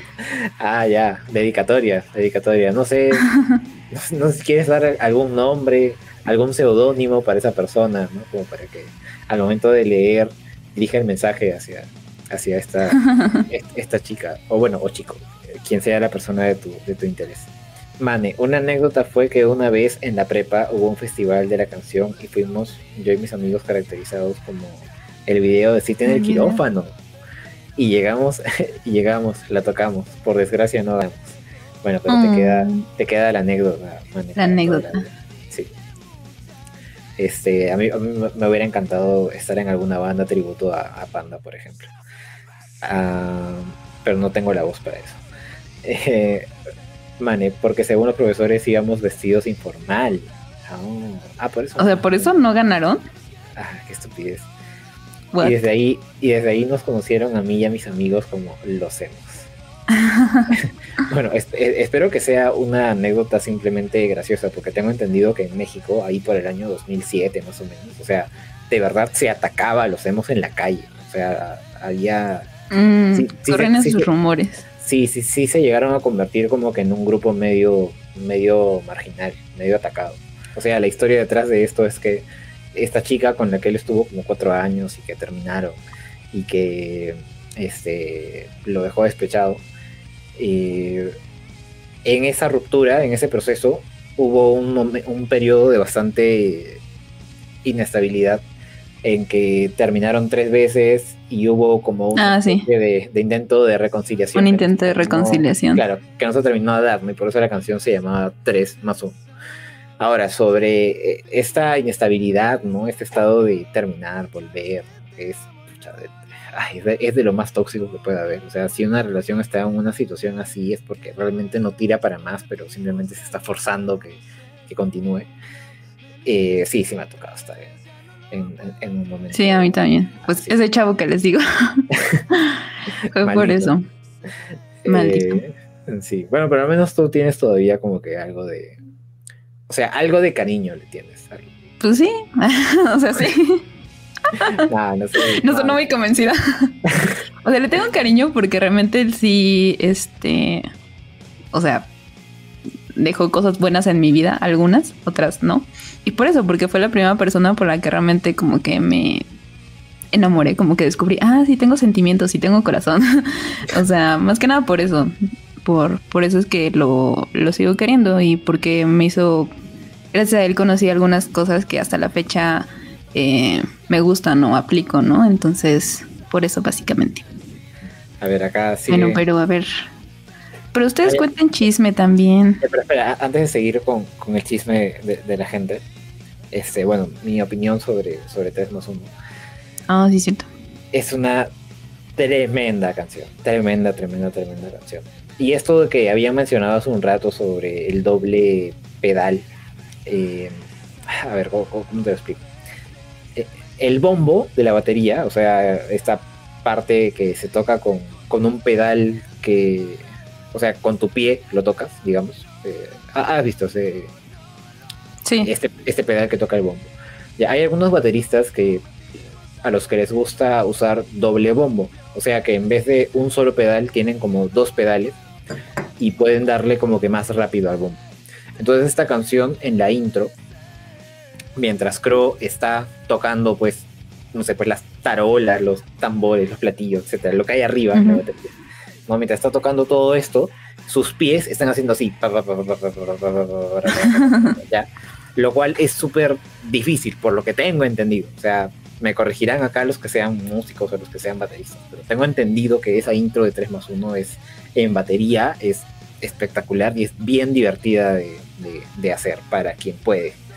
Entonces, eh, aparte, aparte de la intro, o sea, la canción tiene un montón de, cambios de, ritmo, es súper dinámica, o sea, es como que está la parte de, la intro, ¿no? Con el riff del... ¿no?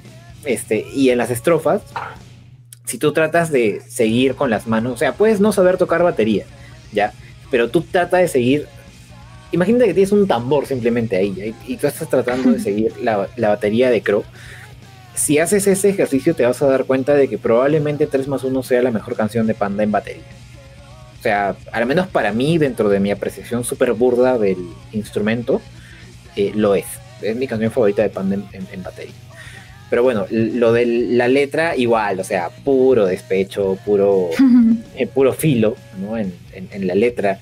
Eh, está este grito de, de, Ricky que creo que sí, bueno, sí está un poquito atrapado en, en el tiempo. O sea, es una canción que tú la escuchas y sacas inmediatamente de qué época es.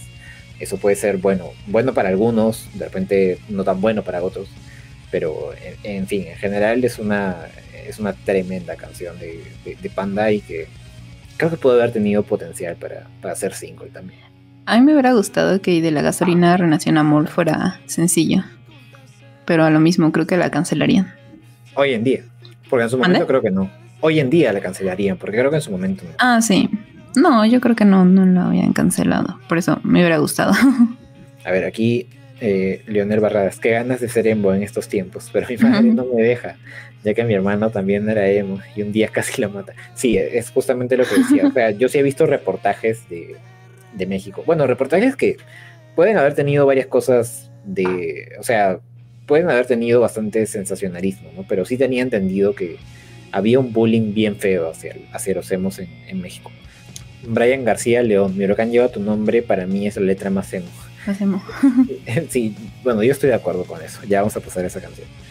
Eh, Leonel Barra, lo peor de todo es que no eran los punks, sino la gente que lo veía de una manera rara. Bueno, sigue hablando acá de, los emos. Eh, es difícil cogerle la onda, dice más. Creo que se refiere a la batería. Sí, pero acá Mane mm, dice, en pocas palabras, es el círculo grande que tiene la batería abajo. Estás tratando de, explicar lo que, es el bombo. Eh, y aquí Kit Carlo Magno dice, David, escucha la canción en muelle de asamblea semana. La batería es muy difícil. Eh, escucharla bien y hay un debate eterno en descubrir si utilizó algún programa para lograr el sonido. Ah, mira, o sea, sí he escuchado esa canción, pero no se me hubiera ocurrido que tenía una batería difícil. Como la siento como una canción tranquila, o sea, en mi forma burda de escucharlo, no me había dado cuenta. Pero bueno, siguiente canción, Vi. Mi huracán lleva tu nombre. Mm, me gusta la melodía, o sea, la ejecución de la música sí me gusta, pero la letra no. no, bueno, o sea, aparte por un tema que ahorita no sé decir tú, pero eh, independientemente, o sea, si yo o cuando pensaba que era una canción eh, original de, de Panda realmente no, no me atrapó, no me llamó mucho la atención, como que, no sé, la pasaba por alto, o sea, no, nunca llamó mi atención y cuando la volví a escuchar, bueno, cuando, sí, cuando volví a escuchar otra vez, este, el disco como ya sentándome más a, analizarlo y todo, mmm, volví a lo mismo, no, no me movió mucho, la verdad. Sí, la verdad, también cuando recién descubrí esta canción, no estaba entre mis favoritas. Y pasó de, no estar entre mis favoritas, eh, o sea, pasó de ser una canción que simplemente me era indiferente, a ser una canción que de plano me disgustaba. O sea, analizaba la letra y sí me parecía. Ya tenía un despecho ridículo, ¿no? Con esto de. ¿Sabes lo que he hecho? Me he tatuado tu nombre aquí en el antebrazo para que todos sepan. O sea, ah, esa, línea está muy extraña, o sea, como ¿por qué te lo tatuarías si quieres que, si lo quieres olvidar más bien? Sí, o sea, se refiere creo que al acto de cortarse las venas o estas modas medio idiotas que había en esta que había por ese entonces de, de, sí, o sea, efectivamente hacerse como que rayones en el antebrazo. Bueno, que algunos lo hacían por moda, pero sí hay gente que padece de, algún problema y que lo hace pues por, por eso. Pero, pero para algunos sí fue una moda. Entonces, bueno, este, creo que era una pequeña referencia a eso bastante desafortunada. También, no sé, e, estas voces que se responden entre la de Pepe y la de Arturo, que también es algo que llegó a grabar él. Eh, ah, no me gusta demasiado. Y lo que instrumentalmente para mí más destaca de esta canción es el riff inicial que es un robo, pero así a mano armada, es un asalto a, otra canción, no recuerdo de qué banda, pero, o sea, el riff es 100% plagiado. Entonces, el poco mérito que tenía, para mí lo pierde, y no, para mí esta es una canción mala, aunque aquí sí la, defiende Alejandro, dice a mí sí me gusta. Pese a la letra y el plagio me agrada. Tal vez sea por la edad o no sé. No sé si tiene que ver la edad. O sea, no creo que tú, si es que eres mayor, no creo que seas mucho mayor que yo. Y no, no creo que sea una cuestión de, la edad. ¿Cuántos años, ¿Cuántos años tienen? Díganos, para saber. Oigan, sí, díganos ahí en los comentarios qué, edad tienen. Mane dice, conozco a un amigo que sí llegó a hacer eso, tatuarse el nombre de su ex en el Pregunta, después de que, después de que ya fue, o sea, cuando empezó a ser su ex, o antes, cuando andaban. No, nunca hagan eso, gente. Bien, yo tengo tengo siete tatuajes. Ninguno es alusivo a una persona. Ninguno. Ni siquiera, o sea, yo ni siquiera me tatuaría algo relacionado a, a mis padres. O sea, no. Definitivamente no. Me parece que el mejor modo de rendir homenaje a una persona a la que amas es a través de tus actos. O sea, si quieres hacerlo, no lo hagas tatuándote su nombre. O sea, de verdad eso no, no es nada bueno. Yo, tengo una, una, amiga muy, muy querida que tiene un padre que fue casi ausente toda su vida y que como papá fue una mierda ya el, tipo. Pero tiene el nombre de mi amiga tatuado en su antebrazo así gigante, ¿no? Entonces, eh, no, de verdad, ese gesto de tatuarte el nombre de una persona, uno, puede, puede resultar bastante hipócrita. Y dos, tú nunca puedes descartar que una persona te termine defraudando. De alguna manera, o sea, no solo pareja, sino en general. O sea, incluso yo ni siquiera me tatuaría como que algo alusivo al propio José Madero. Me puedo tratar, tatuar algo alusivo a su arte, alusivo a algún disco o alguna canción que me gusta, porque esas son obras que ya quedan inmortalizadas en el tiempo. Pero nunca me tatuaría al propio José Madero, a su cara, y no, o sea, yo nunca puedo descartar si en 5 o 10 años Pepe haga algo que a mí me vaya a defraudar totalmente eh, de él. sí, es por ahí algo que, que yo diría. Acá Ah, ya, está diciendo su. La gente ya está compartiendo sus edades. Eh, aquí, bueno, Mats dice que tiene 17. Aldo Ramírez dice que tiene 20. Alejandro 16. Man. Oigan, todos son muy chiquitos. Sí, todos son muy chiquitos. Nos sentimos como sus hermanos mayores. Eh, Leonel Barradas, como cuando teníamos 16. Eh, Mane. Y acerca de la edad, tengo, tengo 20 años, dice Mane. Tania tiene 28. Ah, bueno, es mayor que nosotros. Ah, bueno, Tania es más grande. Pero, Tania es nuestra hermana mayor. Ah. bueno, no, por tanto. O sea, en, mi caso creo que sería matemáticamente imposible. Porque nos llevaríamos poquitos meses. Eh, Tania Quintero tiene dice que tiene 28. Ah, Delvin, Pepe, mi huracán lleva tu nombre.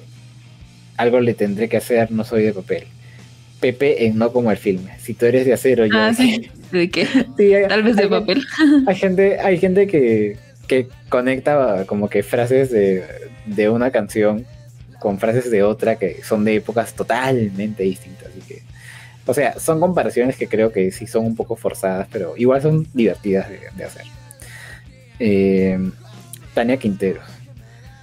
Mm. Unos, unos tíos se pusieron el cuerno y él se tatuó el nombre de ella ya después de que se perdonaron.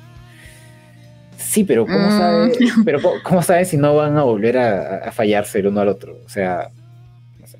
Eh, respeto a quien lo hace, pero particularmente yo no lo haría por las razones que, expuse. Pero bueno, sigue Vi, la que es mi canción favorita de ese disco. Promesas, decepciones. Ah, y me vas a odiar. no. Pues sí, me gusta, pero no. Oye, no le pusimos calificación a Miracan, lleva tu nombre. Ah, ya, no, mala. mala, así. Sí, también mala. Bueno, ya, olvídalo. muy, ah. muy rápido. Promesas, decepciones. Pues no sé. O sea, sí me gusta, pero no tanto. O sea, no es como que de mis favoritas.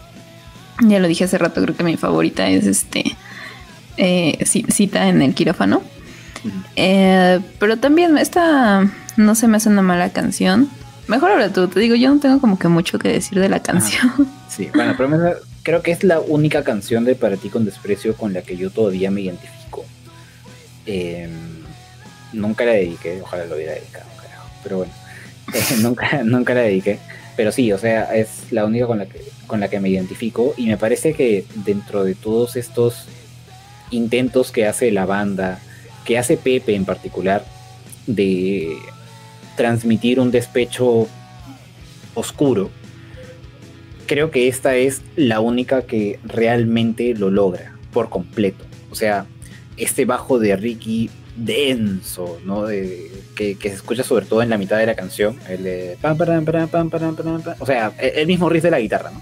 Que, Ricky, lo emula en, en, el bajo, ¿no? Y es la canción creo, de toda la discografía de Panda, en la que Pepe suena más, más rabioso, más descorazonado al momento de, cantar, sobre todo el estribillo, El de el, estribillo de decepción es algo que no hubo entre nosotros. O sea, yo no, recuerdo, no se me viene a la mente alguna canción de Panda en la que Pepe suene más descorazonado, o bueno, más furioso en todo caso, que en esta canción. Eh, como decía también, es, es, una con la que yo me identifico mucho, sobre todo con esta parte del estribillo que dice, eh, recuerda que siempre, eh, no sé, pues, me hiciste ser un hombre de bien. Un hombre de bien. Esto, e, esta, esta noción de que cuando tú estás con una persona que supuestamente te ama, ¿no? que supuestamente te hace crecer y, tú tratas de, ser una buena persona también porque quieres crecer junto a ella y, dentro de, la relación que puedas tener. Entonces, el hecho de, sentir que tú te esforzaste por ser una buena persona con ella y, en general, ¿no? Como para estar a la, altura de, la que se supone que es una buena relación, ¿no? Y al final esa persona te termina traicionando de la peor manera, ¿no? Y, es como que te queda ese despecho de, o sea, tú te esforzaste por ser bueno y, esta persona te, te hace daño. Pues sí, como que me identifico bastante con eso me identifico bastante con eso, es mi canción favorita del, disco y no, sí, yo le pongo bueno, su sello de, buena. Sí, bueno, ahorita que, me acorde más de, de la letra, esa parte sí me gusta, en la que dice, este... Claro, tacha todas las veces que dije algo desde el corazón. Ajá, retiro lo dicho. Claro, esa parte es como que, ay, sí. sí, o sea, cuando, cuando terminas una relación es como de olvidarlo ya, todo lo que te dije no, no aplica, no es cierto, o ya tiempo después cuando dices, ay, ¿por qué le dije eso? Ay, ¿por qué, este, por qué le prometí eso, no? Digo, en caso de que hayas prometido algo. Mm. Em, entonces, sí, en esa parte sí, sí me gusta, pero ya del resto, pues, eh, más o menos. No, no digo que es mala, pero tampoco excelente. Yo le ah, pondría como ah, ah. media. No, a mí sí me gusta. O sea, es de las pocas, pocas canciones de Panda que sobrepasan los cinco minutos de, duración. Y para mí cada segundo de canción es genial. O sea, y sobre todo que a mí me sorprendió un montón cuando me enteré que este riff tan genial que tiene, el del para, para, para, para, para, es de Pepe. Eh, yo, yo juraba que era, pues, de Rojo, o, antes pensaba que podía ser de Arturo. Yo nunca hubiera pensado que era de Pepe. Y, este al menos no es plagiado, así que. Este, genial. Tiene su mérito. Sí, sí, sí, todo, no, todo el mérito de Pepe aquí. Y ya que llegamos a este, a este punto, ¿no? que Promesa de Decepciones es exactamente la canción del medio en el disco yo quería preguntarte si tú compartes, o sea, esa es una noción que yo tenía del disco casi desde que lo escuché completo por primera vez, que es que las canciones no están puestas en un orden aleatorio, sino que siguen como que una lógica. Si te das cuenta en el Para ti con desprecio, al comienzo están las canciones con letra más violenta, las canciones más, más explosivas, o sea, eh, emocionalmente más más agresivas, ¿no? O sea, no sé, canciones como Disculpa los malos pensamientos, Cita en el quirófano, la de la gasolina, no, la de, no la de Yankee, la de pan, la de pan. No me Ay, no, qué, qué o sea, como que esas tú escuchas estas canciones y Pepe está siendo más sarcástico que otra cosa. O sea, no es que a Pepe se le escuche sufriendo, ¿entiendes? Es como que, ah, a la, a la mierda todo, que no sé qué. O sea, está más en ese plan. Pero desde Promesas Decepciones es como que el despecho del disco da cierto giro.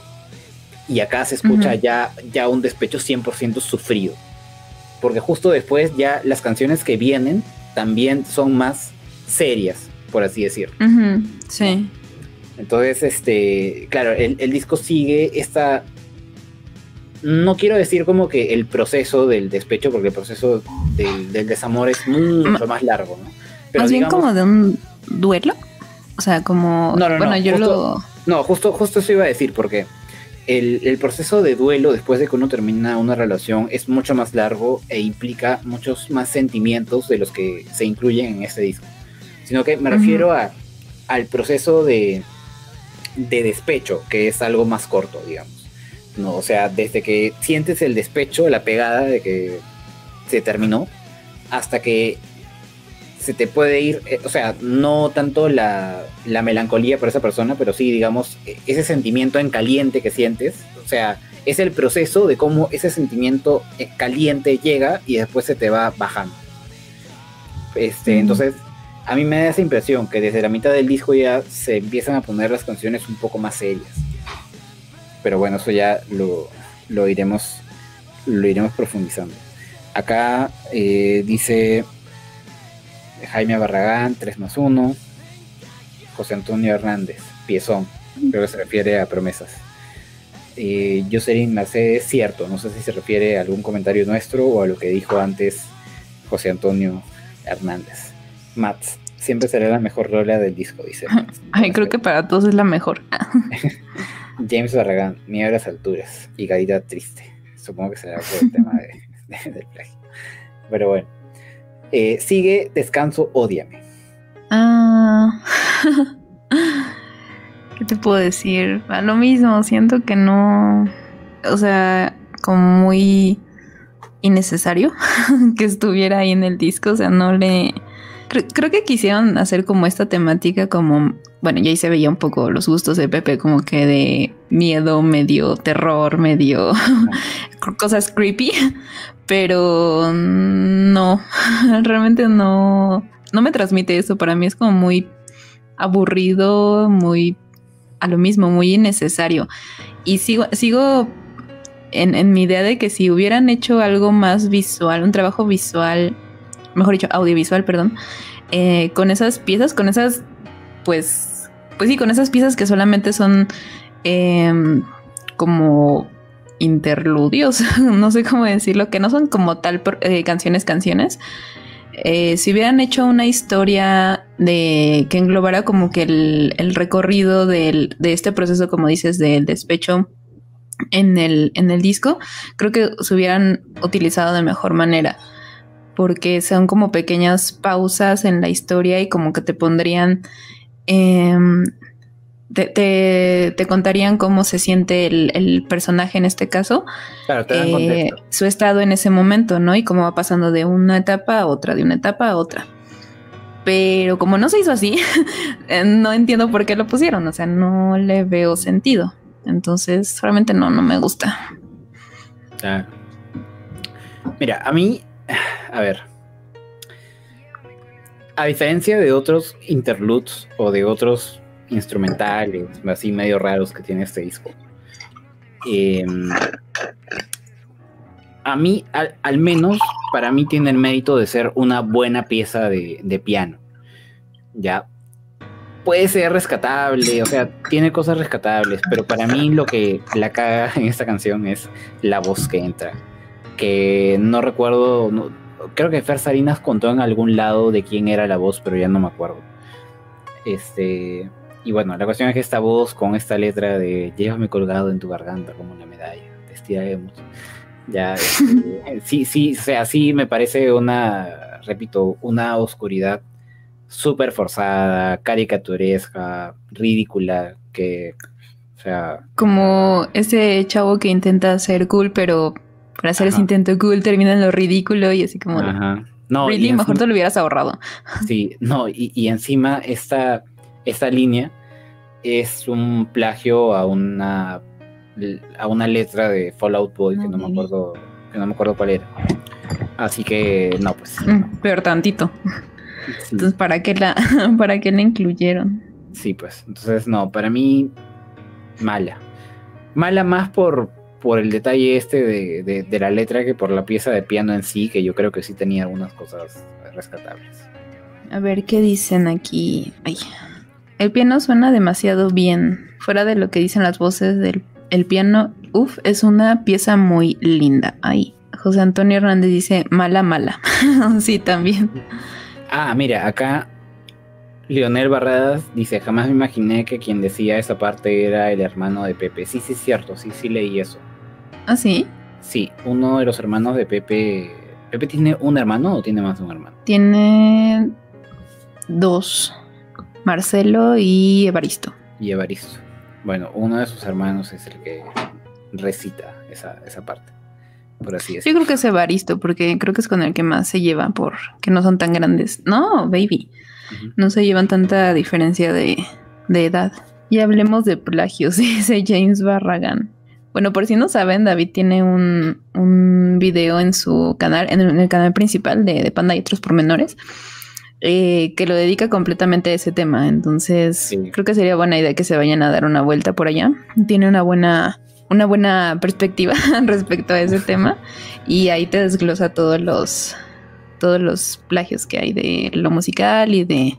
Pero bueno, este siguiente canción vi cuando no es como debiera ser. Eh, cuando no es como debiera ser. Oh, ese me gusta mucho también. Creo que es de mis consentidas, no la consentida, pero de mis consentidas. No sé. es que es muy, muy enérgica, muy catártica hasta cierto punto, porque también eh, cuando, cuando lo escuché, no me acuerdo si cuando lo escuché por primera, primera vez, o sea, el sentimiento que, digo, el, bueno, sí, el sentimiento de conexión que tenía con esa, con esa canción también era muy fuerte, ¿no? Entonces, por esa situación que les, que les conté.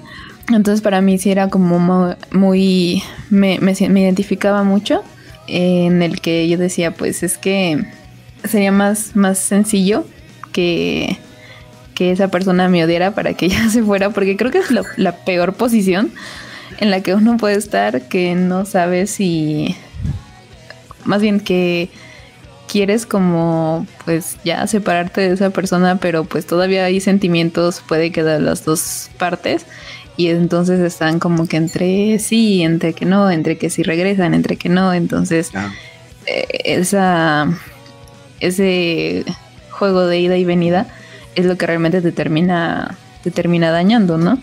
Entonces, pues creo que todo sería más fácil si, si esa persona me, me odiara y se alejara, porque también creo que él, pues como que tampoco él puso su distancia y pues por eso íbamos y regresábamos, íbamos y regresábamos. Entonces, sí, por eso me llegó a sentir muy, muy cercana. y pues ya, y bueno, el ritmo de la, de la letra, de la melodía, sí me gusta mucho, es muy, no sé, con esto de los gritos de, de Ricky de oh como no, es que no sé cómo grita, pero me gusta mucho. Y sobre todo una parte que, ay, ¿cómo dice? Mis lágrimas se terminan. Esa, esa partecita me encanta, me encanta, me encanta. No sé exactamente por qué, si por la la batería, que suena, bueno, creo que suena medio fuerte. O la, este... Ay, no, baby. o la... Este, ¿cómo se llama? O la, la guitarra, pero eh, esa, justamente ese cachito me encanta, me, me encanta. Siempre, incluso a veces hasta la repito, la canción solo ese pedacito. ¿Qué pasó, chaparro? Creo que le voy a dar de comer porque está de molestar, ¿verdad? Yo le voy contando a la gente me esta canción. bueno, no, que me identificaba también, pero por un desde una perspectiva distinta a la tuya, ¿no? O sea, tú lo tenías más como que como que te identificabas por esta sensación de que o sea, quisiera que mejor me odiaras para poder terminar esto ya de, de una vez, ¿no? este, y dejar esta sensación de incertidumbre.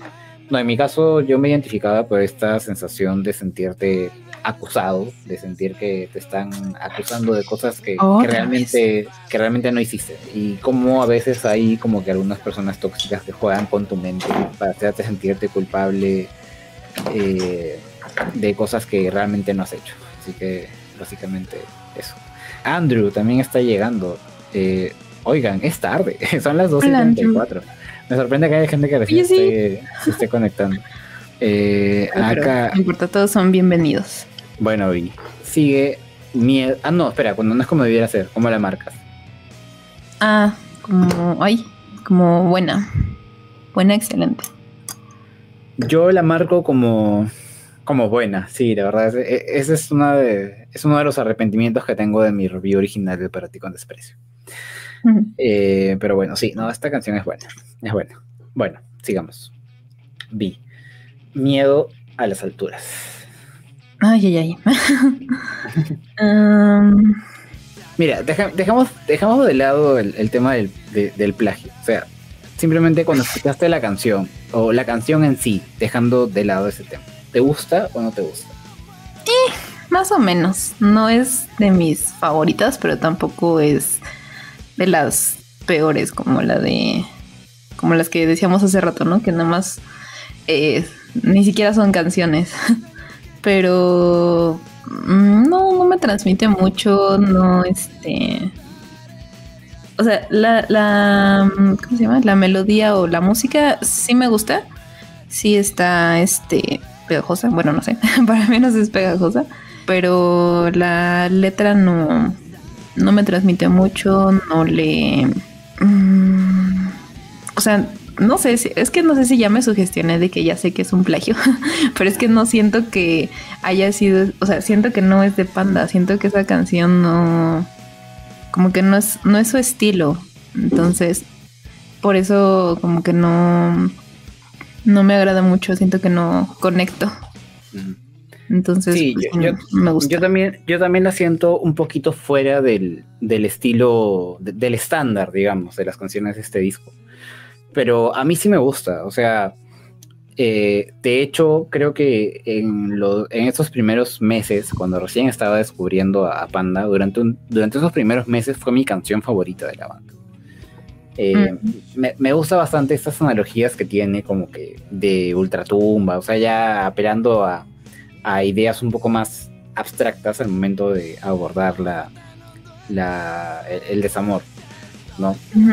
Pero bueno, o sea, sí, no, puedo evitar pensar yo tampoco en el tema del plagio. Y, es, que es algo que no puedes pasar por agua tibia. No es como en Disculpa los malos pensamientos o como en Y de la gasolina, ¿no? Que son como que algunos versos chicos. O sea, no, es es la letra completa, o sea, es totalmente descarado, ¿no? Lo que, lo que ha hecho Pepe aquí. Y puede haber gente a la que no le importa, pero en mi caso cuando yo conecto con un artista, generalmente me clavo mucho con el trasfondo de las canciones. O sea, me gusta conocer mucho o lo más que se pueda de la historia personal del artista que llevó a una canción, a cierta canción. Y en este caso saber que es una letra plagiada, saber que es una letra que no vino de la propia inspiración de, José Madero, o sea, sí me la baja bastante. A pesar de que la canción para mí esté buena. Así que yo la voy a dejar en regular simplemente. No sé tú. Sí, creo que también en regular. Kit Carlo Magno. Ah, ya, ya te oyo, ya te oyo, ya te escucho. Kit Carlo Magno dice, esa frase de y de la muerte yo regresaré y te buscaré, la vida me robaste, es muy potente. Sí, totalmente, totalmente. El problema es que, bueno, no nació de la inspiración de José Madero y a pesar de que haya gente a la que no le importe, a mí particularmente eh, pero sí, y es cierto, en español se escucha bastante bien, bastante bien. Te lo dice alguien que es fan de My Chemical, o sea, a mí me gusta bastante My Chemical Romance. Me gusta mucho la canción, la versión original de esta canción, de esta canción es It's not a fashion statement, it's a fucking dead wish. Me gusta, eh, pero a las alturas también es una buena canción. Eh, Leonel Barreras dice, el break de la canción es una chulada. No sé, bueno, acá, bueno, mi, ignorancia, ¿no? No sé a qué se refiere exactamente con el break. No sé si es esta parte en la que se callan los instrumentos y Pepe canta lo de vida se va, eso me ayuda a pensar. O sea, no sé si se refiere a eso. Aquí en español tiene más sentimiento. Yo creo que sí, porque al menos en español Pepe plantea esta canción, plantea esto como una canción de desamor. En cambio, la versión eh, original, digamos, de My Chemical Romance, pertenece a un álbum conceptual en el que Gerard Way está hablando de dos, de dos amantes y es una historia como que de ultratumba, o sea, es algo más, más abstracto. En cambio, Pepe acá sí lo aterriza a algo un poco más, más, más personal, por así decirlo. Pepe hizo mal con la letra, sí, de acuerdo pero los demás hicieron un esfuerzo en la melodía. a, mí, como canción me gusta, funciona bien. Eh, Chukio Drummer, que asumo que es baterista. Musicalmente, Miedo a las Alturas es muy buena rola. Los arreglos de guitarras en el puente, la batería y el bajo tienen muy buen ensamble. Lo, lastimoso, el plagio, casi toda la letra, casi toda, no estimado, toda la letra. Pero sí, o sea, es una, es una pena porque, como digo, ¿no? O sea, como canción es muy buena. Alejandro, duda, My Chemical Romance nunca hizo o dijeron nada al respecto o de plano no podían hacer nada. Ya, yo escuché que Fer Sarina se lo explicó a, a Jera en su podcast. Digamos que los derechos de la letra de esta canción de My Chemical Romance pertenecen a la misma editora que es dueña de, los derechos de, distribución de las canciones de Pan. Entonces, es como si técnicamente ambas pertenecieran a la misma persona y por eso no se puede esa, esa misma entidad, digamos, denunciarse a sí misma.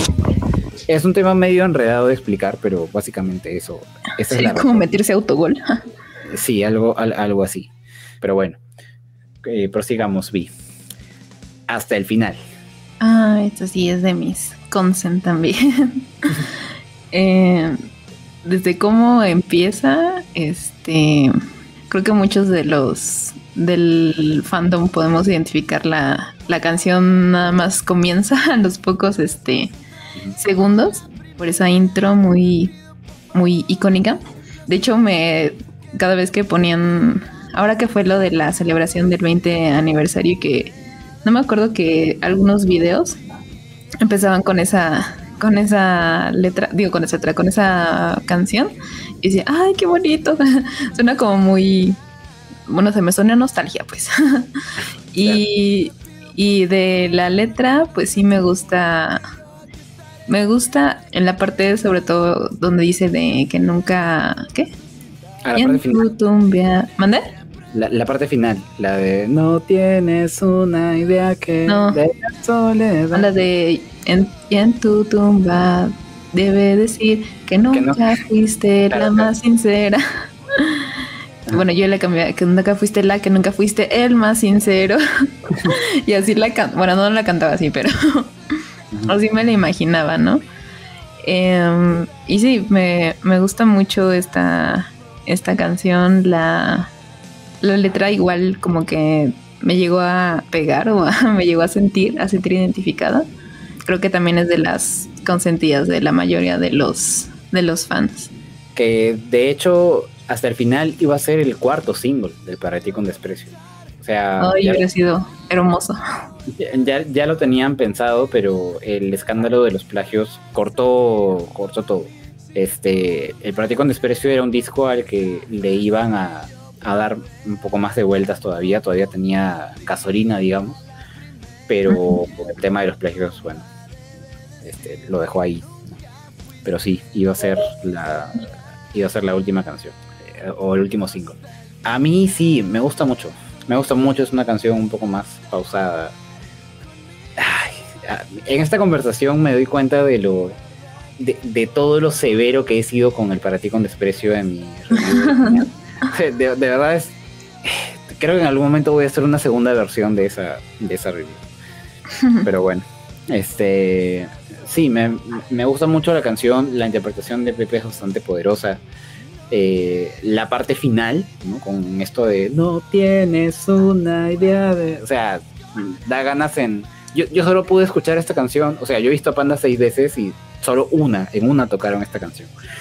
Mm. Y toda la, la energía que, que, te transmite, las ganas que te transmite de gritar esa parte eh, es espectacular. O sea, eh, sí, no, muy, muy buena canción. Sí, le, pongo, le pongo buena. sí, igual, buena, buena. es bastante intensa, digamos, no es una canción con la que yo creo que me vaya a, identificar actualmente o en un escenario futuro en el que me, no sé, pues sí es que me rompan el corazón. Pero, pero sí, o sea, sí es buena, sí es buena. La siguiente vi Figura decorativa sobre fondo ornamental. No, creo que, creo que de las que no me acuerdo son justamente esas, las que las que no son canciones. o sea, de plano para mí mala. O sea, es una. es, un instrumental de, de, de, piano. Y creo que también tiene una guitarra, no me acuerdo, ¿no? Este. Que supuestamente grafica el hecho de que de que Pepe aparentemente ya se está calmando, ¿no? De que el despecho ya se está apaciguando, ¿no? Pero esto sirve para que... Sí, o sea, sirve para que este instrumental lo corten de forma abrupta y den paso a la siguiente canción, que es No tienes oportunidad. Entonces, no, igual me parece totalmente innecesario. Es más, o sea, digamos que no tenemos ningún otro problema con los otros interludios o instrumentales que tiene el disco. Este para mí está fuera de lugar con respecto a, a, los otros interludios del mismo disco. O sea, no, no, de verdad no. Nada. Es el fuera de lugar del fuera de lugar. sí, sí, sí. Fuera de lugar dentro de lo que ya está fuera de lugar, exactamente.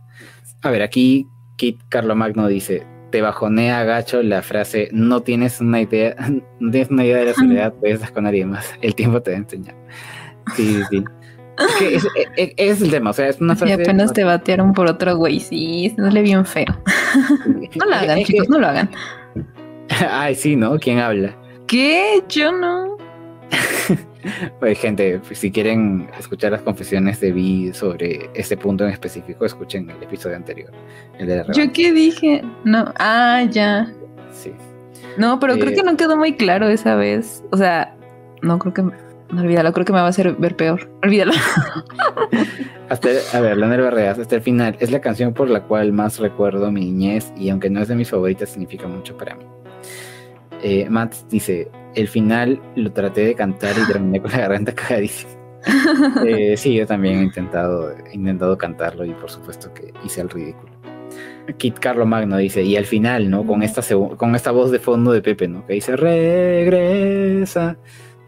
Es que, mira, e-, ese es otro de los factores que me hace decir, o sea, la canción es buena, pero realmente es demasiado intensa para mí. O sea, yo ya no creo que me vuelva a identificar nunca con ese sentimiento si alguien me, me deja, me hace mierda, es como que, ah, ya, o sea, vete a la mierda. No te voy a estar gritando, regresa. Sí, básicamente por eso es que no, no conecto tanto con, con esta canción actualmente. Rodolfo, tuve que cenar. ¿Qué canción va? Vamos hasta el final, estimado. Sí. Eh, Chiquio Drummer, promesas son promesas y promesas decepciones. El riff, el riff de guitarra del, del final, o sea, supongo que se refiere a, Ah, ya, eh, supongo que es este riff de. de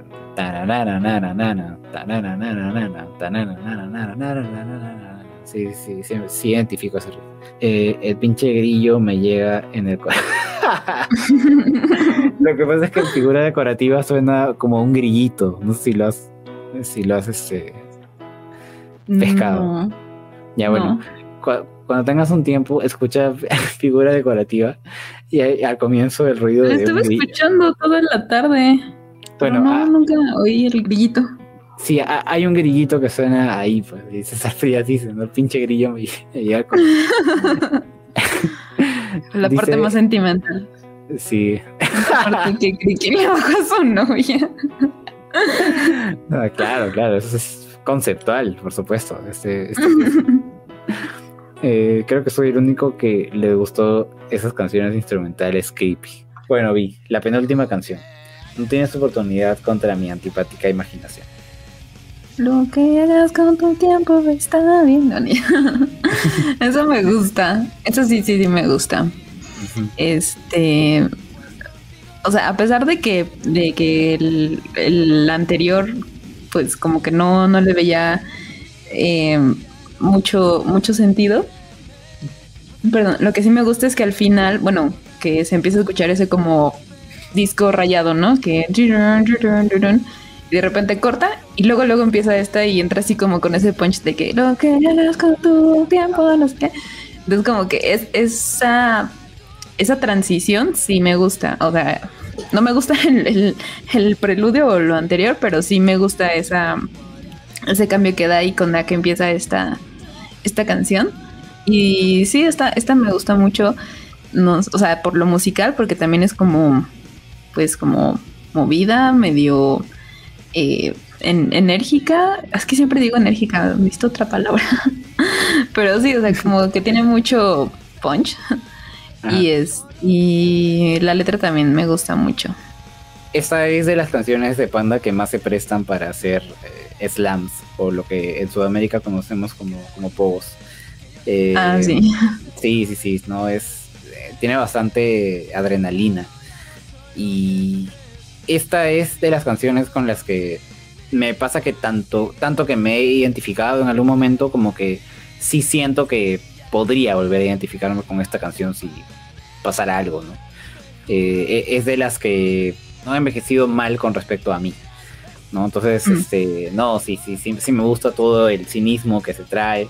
Hay, hay incluso gente que interpreta esta canción como una especie de preludio al, amante de una mente. Por el cinismo, por la misma línea en la que dice que ahora soy un cínico, así es, te lo debo a ti. Entonces, mm, este, no, sí, es una, es, es una buena canción, pero, o sea, me gusta mucho, pero creo que yo sí la dejo como regular, o sea, casi buena, pero sí la dejo en, regular, porque creo que sí no llega a estar a la altura de, las mejores del disco. O sea, no llega a estar a la altura definitivamente de, de Cita en el quirófano, de Disculpan los malos pensamientos, de Promesas de decepciones, de las que yo considero buenas, buenas en el disco. Así que yo, yo sí la dejo en, en regular, ahí casi, casi buena, pero regular. Yo no sé, es que sí, como dices, no, obviamente no está pues a la altura de, de, de quirófano o este... Ay, no sé si es buena. Regular, medio topando con buena. no, regular, regular. Eh, Pepe Oliveira, Panda, como siempre, con sus títulos largos.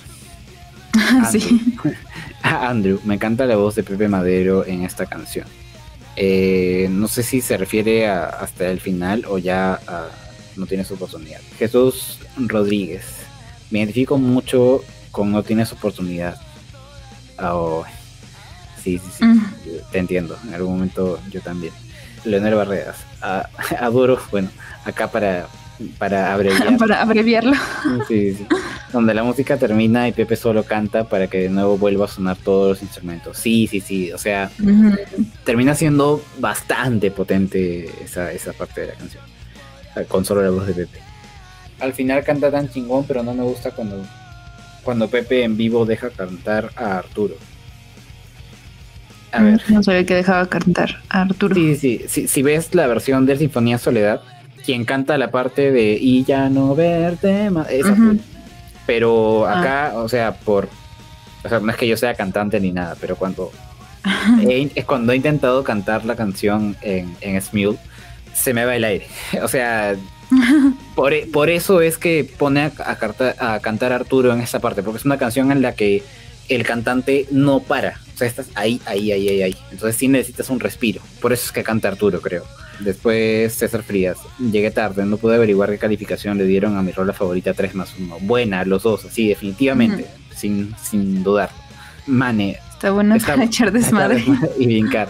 Es de las canciones que me suben el ánimo si alguna vez vengo del trabajo cansado, fastidiado. Aparte, en este momento me identifico mucho con ella. Oh, el. Oh. Concuerdo con César. No me gusta cómo la canta Arturito. Sí, de acuerdo. pero tiene que hacer. O sea, es bien difícil cantar la canción de corrido. Eh, acá Chucky Drummer parafrasea, ¿no? Créeme que ya he olvidado cómo es eso de querer.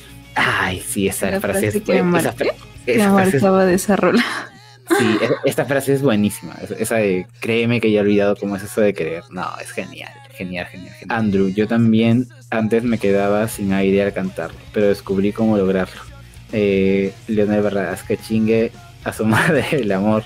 Acá despechado, acá despechado. Andrew, no, acá. A ver que nos escriban en los ah, comentarios quién de ustedes este anda soltero, soltera o en pareja, díganos su ah, estado. y si lo pasaron hoy con esa persona o no. o sea, yo puedo hablar mucho de desamor, pero, o sea, yo estoy ahorita en una, en una relación. Simplemente el tema del desamor a mí me interesa mucho tocarlo. Me gustan más las canciones de desamor. O sea, me parece un tema bastante más interesante. A mí me encanta disfrutar las canciones de desamor cuando no tengo el corazón roto. Es muy bonito, como que le da otro sabor. sí, pues. Andrew dice, solterito soy, dice.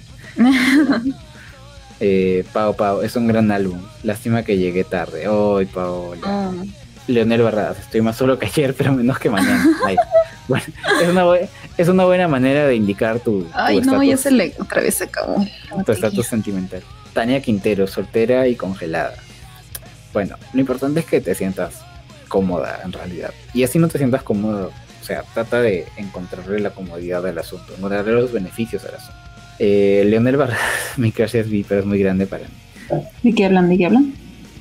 Allá no. Es que me, fui por un momento porque otra vez se le acabó el, ah, mi audífono, perdón. Allá. Ah, bueno, no, estaba leyendo comentarios acá. Bueno, Leonel Barreras dice que, que su crush eres tú, pero que estás muy grande para él.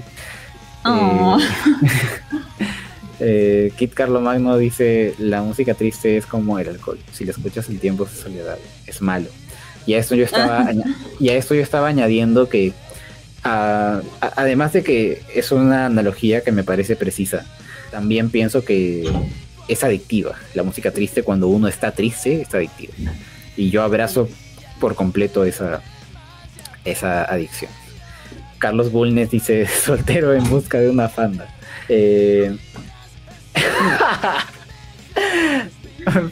Vi, ¿estás, ¿estás leyendo? No, es que Creen que se me cayó el agua, entonces estoy limpiando aquí en el escritorio. pero te sigo escuchando. No, pero lee el comentario que, puse en pantalla. F para el que dijo que su crush es V. Mats, cancelado. Pau Pau dice, yo estoy en una relación. Lo malo es que él no es fan. Necesito un fan de mi vida. Bueno, Pau, pero puedes presentarle a la banda, salvo que te haya dicho que, que no le gusta. Leonel Barradas, por eso mismo digo que chinga su madre, que chinga su madre el amor. Ah, ya, sí. Leonel Barradas es el que tiene el crash contigo, creo, Vi. Eh, sí, sí, ah, es, él, es él, es él, Bueno, en eso eh, coincidimos, cariño, al, la chinga del amor, Acá Pau Pau dice que, que, su novio sí conoce la música de Panda, pero que no le gusta. Este, lo que pasa es que. Porque es tu novio, ¿no es cierto? lo que pasa es que. ¿Por qué le dijiste que sí? O sea. bueno, yo puedo decir que mi novia está conociendo a Panda a través de mis reviews. ah, sí nos dijiste. Sí, sí, sí, sí. Ya, a ver, Andrew, porque todavía podemos decir una vez más. Me gusta más la versión hard rock en vivo. Pepe se desgarra las cuerdas vocales cantando. Eh, Leonel Barradas, vaya, no quería llegar hasta esta parte por lo mismo que esta canción es muy triste para mí. Sálganse del chat, quiere estar solo. bueno, démosle, su espacio a, Leonel Barradas. Salgamos todos del chat, salgamos nosotros de la transmisión. Sí, sí, Ay, pobrecito. Este, bueno, porque todavía podemos decir una vez más, Vi, ¿qué te parece? Eh, omitiendo lo de el asunto del, del plagio, obviamente. Eh, la verdad es que sí, sí me gusta esta, esta canción. Se me hace como muy bonita, medio. O sea, sí, bonita y romántica, aunque si lo pones dentro del contexto en el que estamos hablando, o sea, del disco, pues es un poco extraño que esté ahí, ¿no? Em, digo, creo que ahí denota que pues no es una creación original porque no va tan ad hoc con el, el tema del disco, pero en cierta forma puedo como entender que a lo mejor después de toda esa, ahora sí que después de toda esa, pues como catarsis que tuvo de, del disco, de literal estar vomitando todos esos sentimientos que tenía por esa persona, de ya desahogarse, de expresarse totalmente, como que llega un momento de, como de paz, de calma, de reconciliación, en el que pues dices, bueno, creo que tal vez exagere un poco, tal vez como que... un poquito.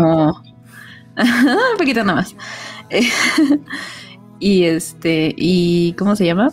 Pues sí, por esa parte medio puedo entender su lugar dentro del, dentro del disco, pero no, este, aún así siento como que está medio raro su, ahí pues me gusta mucho la parte que dice, en, en verdad tú eras quien ponía el cielo azul. no sé, se me hace muy romántico.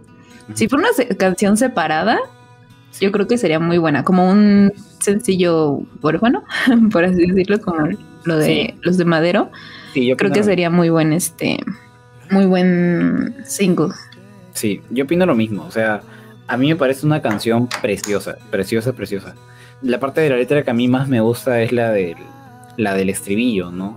esta de solo sienta por favor la cabeza si los planes han cambiado. O sea, me, me parece que grafica de forma muy, muy bonita este momento tan triste de una relación en la que estás en, esta en esta incertidumbre, ¿no? De no saber si las cosas todavía tienen algún arreglo, si no, y estás como que amparándote en lo que te conteste esa persona, ¿no? O sea, por favor, dime si esto todavía tiene algún futuro. O sea, la forma en la que Pepe eh, habla sobre el, canta sobre el tema, me, gusta, me gusta mucho. Pero sí, hasta, o sea, sí es rara esta canción dentro de un disco en el que algunos tracks hacia atrás le has dicho a, esta persona de... ¿Te quieres quemar en fuego? Sí, encaja esta espada en tu yugular. Eh, no sé, pues, y, todo lo demás que dice en las canciones anteriores, ¿no? Y bueno, también, también hay un pequeño pero muy importante detalle, que es el que esta canción, igualito que miedo, o sea, mucha gente ignora esto o si lo sabe lo olvida. La letra completita de esta canción es plagiada. Lo siento a los que les gusta, pero la verdad es, eso. O sea, hay una canción que se llama Messenger Bird Song de la banda Bright Eyes, eh, que es tal cual la letra de esta canción, solo que en inglés. O sea, acá también Pepe agarró la letra, la pasó por Google Translate y la convirtió en, una canción propia de Panda, ¿no? Creo que en este caso estoy o sea, siento menos conflicto que con miedo a las alturas por alguna razón. Pero bueno, pues es plagiada, ¿qué se puede hacer? Para los que les interese, tengo un cover a esta canción eh, que está en mi, en mi Instagram, síganme en Instagram eh, y bueno, vamos a ver acá algunos, algunos comentarios. Ah, hay un comentario de Pau que me gustó mucho. Ojalá Panda pudiera decir una vez más. Oh, no. Sí. Ah, no. Bueno, aquí Andrew, no es tan extraño. Pepe dijo que esta canción es como un perdón por todo lo que le había dicho anteriormente. Sí, eso es lo que yo me em, refería, que es como sí, perdón, me pasé. Este, sí, creo que me pasé un poquito. Como por ejemplo, digo, yo. Va a sonar esto raro, pero yo realmente nunca he discutido con una pareja. Porque nunca he durado el tiempo suficiente como para discutir. Ah, Básicamente. Eh, no porque sea un angelito y todo eso, pero bueno, eso. Pero, pero si no Entonces, pero sí, por ejemplo. Pero si no he discutido, ¿por qué terminaban las relaciones? Ah, porque los malditos se iban. Ah. Entonces. Este. No, pero yo decía, o sea, nunca he discutido con una pareja, pero por ejemplo, sí he discutido con mi hermana. Digo, nunca le he dicho así como algo muy. O sea, muy grave o lo que sea, pero sí de repente cuando nos llegamos a enojar, ya después es como de, ah, este. No, pues, perdón si dije esto, este. O con mis papás, ¿no? Si, si de repente les llego a, a contestar mal porque estaba de malas, qué sé yo, me dolía la cabeza o lo que sea. Ya después llego y digo, ay, pues perdón, este, perdón por lo que dije y no sé qué. Entonces, por esa parte yo puedo entender un poco el sentimiento de, de la canción. Claro. Y pues ya, hoy se pegó esta cosa. Sí, pues.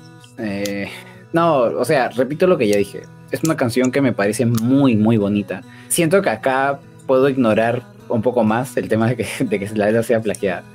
Pero sí, o sea, me saca mucho de onda que esté en el para ti con desprecio.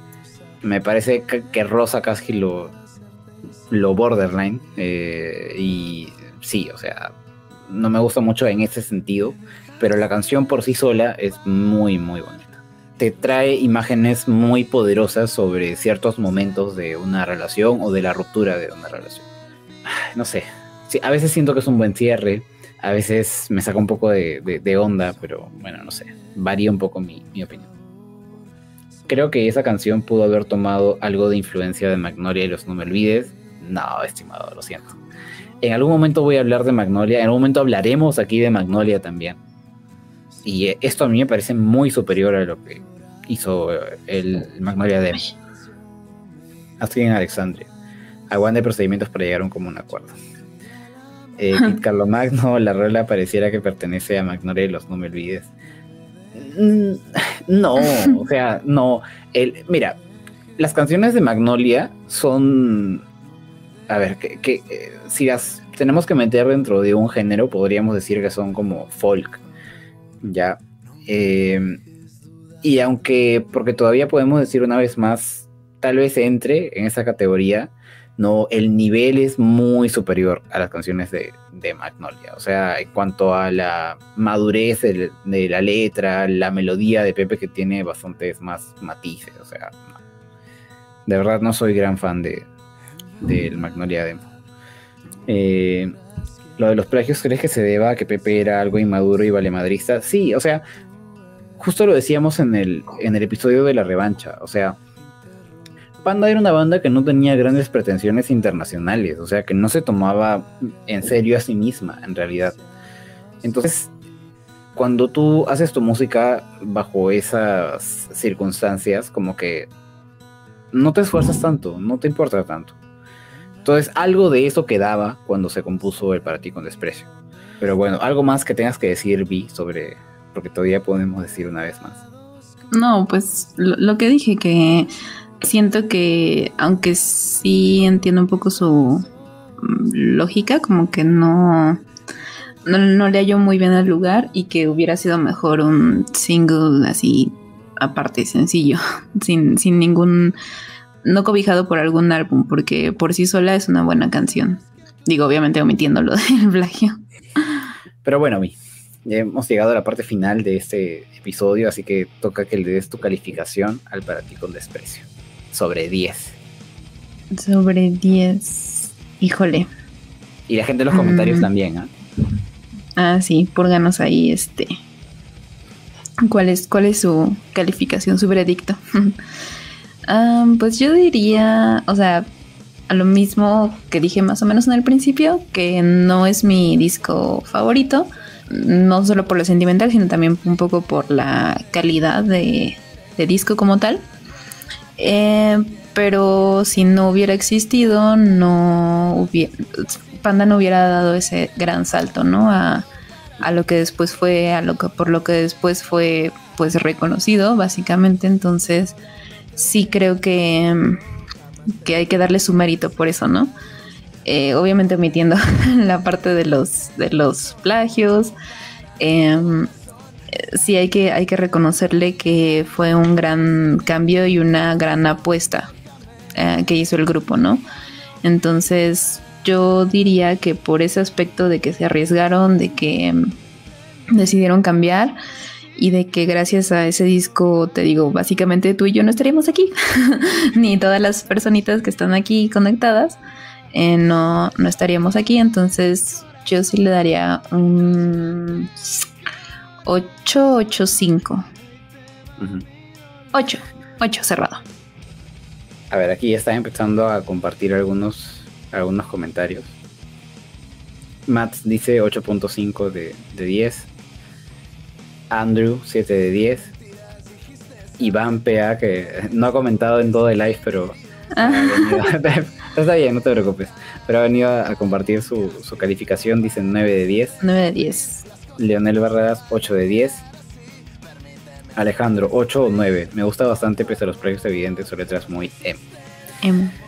Eh, Mane 8.5 de 10. El Robles 8.5 de 10. Carlos Bulnes 9. Eh, me gusta el concepto del disco y creo que fue un disco un buen disco, supongo que dice, independientemente de los precios, estuvo bien trabajado, así que 8.5 de 10. Creo que los precios también ayudaron a que Panda se diera a conocer y le doy un 8 de 10. Ajá, la gente sigue compartiendo sus comentarios. Bueno, a ver. Para los que no recuerden, eh, a, ver, acá Jesús Flores dice 7.5 de 10. Para los que no recuerden mi review de Partí con Desprecio, yo a este disco le di 7 de 10 en ese momento. Ahora, si lo tengo que volver a, calificar, creo que no cambiaría mucho en realidad mi, calificación. O sea, yo sí encuentro varios puntos que le, o, bueno, varios eh, aspectos que le bajan puntos. Está el tema de los plagios, o sea, como les dije, yo puedo hacerme, hacer la vista gorda si son simplemente unos versos ya que se agarran de otras canciones. Pero el disco tiene dos letras enteras plagiadas, dos, dos. Eh, está ese detalle, está el plagio instrumental de Mi lleva tu nombre, que es descaradísimo, ¿no? Entonces ya está, está eso. Hay tres plagios súper descarados en este disco. Está el hecho de que es un disco que yo lo siento fechado. A diferencia del Amantes, del Bonanza. O sea, es cierto que el rock actualmente no es que esté de moda, ¿ya? Y no es que ahorita haya algún sonido súper distintivo, ¿no? De, cómo suena el rock actualmente. Pero si Panda, o sea, si Panda sacara el Amantes, el Bonanza, el Poetics, el Sangre Fría, actualmente, yo creo que los disfrutaría igual. Pero si Panda sacara el Para ti con desprecio hoy en día, yo sentiría que es como que un disco, un sonido atrapado en los 2000. O sea, el Para ti con desprecio, para mí, en cuanto a su valor histórico, se puede apreciar desde dos perspectivas distintas. La primera, que es tal vez el único momento en toda la discografía de Panda en que el grupo se subió a una tendencia, en que la banda se sumó a una corriente, a, un sonido que predominaba ¿no? Eh, que era pues a una estética también que predominaba como la que había en ese momento con bandas como My Chemical Romance, como Fallout Boy, como no sé, pues, este, otras que no se me ocurren en ese momento. Entonces, puedes verlo desde, desde esa perspectiva, o puedes verlo también como que el para ti con desprecio fue tal vez la mayor expresión que existió del rock en español de ese subgénero. O sea, te lo puedes tomar de esas dos maneras. Eh, desde el lado amable o desde el lado no tan amable. Entonces, no sé, a mí me sigue dejando sentimientos encontrados. Creo que sí fui muy severo en su momento, pero que siguen ahí los puntos en contra que tiene para mí. Así que yo le voy a dar 7.5. Realmente no le voy a subir mucho más al para ti con desprecio. Creo que es un disco que pudo haber sido mejor sin algunas cosas que quedaron eh, incluidas. Así que sí, cuando hable de nuevo de Para ti con desprecio, le voy a subir a 7.5. Si vuelven a ver mi review de Para ti con desprecio, pueden dejar ahí en los comentarios, hola, vengo del futuro, David cambió de, calificación. Pero bueno, sí, creo que a la gente en general le gusta un poco más el disco que, a mí. Eh, o bueno, Andrew, yo conocí a Panda por Maracas, entonces estaría aquí aún sin ese disco. Pero sí, ¿cuántos seríamos? ¿Verdad? Claro, es que yo no, yo no resto el, el valor que el Para Ti con Desprecio tuvo para la carrera de la banda. Eso es innegable. O sea, es, el, es uno de los discos más emblemáticos del rock mexicano del nuevo milenio. Y eso no es, no es exagerado. No es discutible. Eh, pero, pero una cosa es el valor que tuvo para una banda o cuánto repercutió, y otra cosa es eh, cuánto vale realmente en, en lo artístico. Tania Quintero, 8 de 10. El Robles, es que sin el Para con Desprecio Panda ya hubiera muerto. Sí, es verdad, o sea, una cosa no quita la otra. O sea, que Para ti con Desprecio sea el, disco que catapultó a Panda no significa necesariamente que sea un gran y redondo disco. Eh, a pesar de los pegos y los instrumentales, ese fue el disco que los hizo despegar. Sí, básicamente lo que decían los demás. Yo al disco le doy mi 9 de 10 te di follow en tu cuenta personal de Instagram. Sigo esperando que lo bueno, está bien. te voy a buscar, te voy a buscar. Eh, es que Panda es lo mejor, dice Leonel Barreras. eh, César Frías, 9.5 de 10. Creo que es la calificación más alta de las que han dejado. Eh, Kit Carlo Magno, yo creo que estigmatiza mucho lo del plagio. Como dice Panda, la ignorancia es dicha. Sí, si no tuviéramos acceso a las dudas originales, no existiría este debate. Es otra forma de disfrutar la canción. 8. Chucky Drummer. Este es mi disco favorito de Panda, con todo y plagios, pero le daría un 9 de 10. El álbum salió en el momento así, por supuesto. Sí, definitivamente. Y es del, o sea, de, lejos, de bastante lejos, es el disco más emblemático de Panda. Perdón, es el disco más emblemático del rock en español eh, de esa época, de ese subgénero. Eso es, eso es innegable. Acá creo que me estaba diciendo ¿Qué pasó? Leonel Barrada. quiero decir una última cosa. Vite amo, David, sígueme en Insta. bueno, está bien. F, por el amor platónico de, de Leonel Barrada, tal como dijo Mats, creo, más arriba. este, Leonel, creo que pusiste tu edad más arriba, pero no la recuerdo. Así que dínosla porque, o bueno, al menos yo tengo curiosidad. Eres más chismoso tú. Sí, sí. sí. Ah, dice Leonel, estoy chiquito, aún tengo 16. Oh, Mensaje final para Leonel Barradas. ya lo había leído. respondiendo respondiendo a, esto, bueno, nunca se sabe, Leonel. Dentro de 10 años, dentro de 20 años, de repente, eh, esa diferencia de 10 años no se sienta tanto. De repente cuando, cuando vi, de repente cuando, cuando vi tenga 46 sea más abierta a estar con, con hombres menores, quién sabe. La, vida de muchas O sea, aquí el hombre ya asumiendo. Sí, lo, lo, último que se pierde. lo último que se pierde es la esperanza, pero no ahora, definitivamente no. No, no, no ah, otra, otra historia rápida, un chisme, un chisme. Es que es que tú te habías quedado con la duda y de hecho creo que me lo preguntaste en una vez que hice Oye, sí, preguntas en Insta que mi tope de edad, miren, es que yo, o sea, yo alguna vez leí o vi en un programa que decían que lo ideal es que tu pareja te llevara máximo tres años, pero la verdad yo he salido con gente más grande y lo que no conté ahí y creo que ahorita es importante mencionarlo es que una vez eh, ah, pues yo tenía la edad de ¿De quién? De Leonel. Y salí con él. Bueno, eh, o sea, es que no fue una relación, o sea, fue algo muy informal, pero pues salí con alguien que literalmente, literalmente me doblaba la edad. O sea, ya se imaginarán cuántos años tenía el tipo. Entonces, hasta hace, literal, hasta hace unos pocos meses, como que, no sé por qué regresó ese pensamiento a mi cabeza y dije, fuck, o sea, estaba súper mal, neta, es como si yo anduviera con alguien de 13 años. No. Y de 13 años en este momento dije, no, fuck, eso sí estoy bien mal. y dije, no, no, no, no. Entonces ya soy el momento de poner mi, mi límite. Yo diría que de 3 a 5 años, más o menos.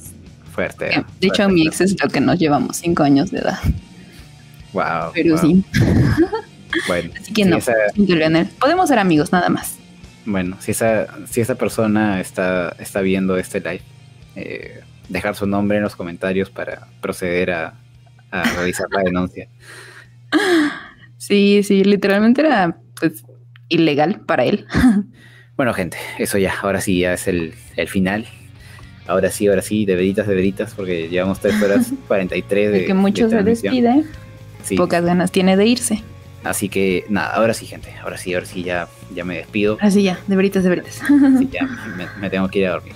Gente, muchísimas gracias. Un abrazo de panda. Un abrazo de panda para todos. Como recién, como siempre digo en los videos. Así que hasta la próxima, amigos. Un saludo, un abrazo para todos. Muchísimas gracias por haberse conectado. Chao. Bye.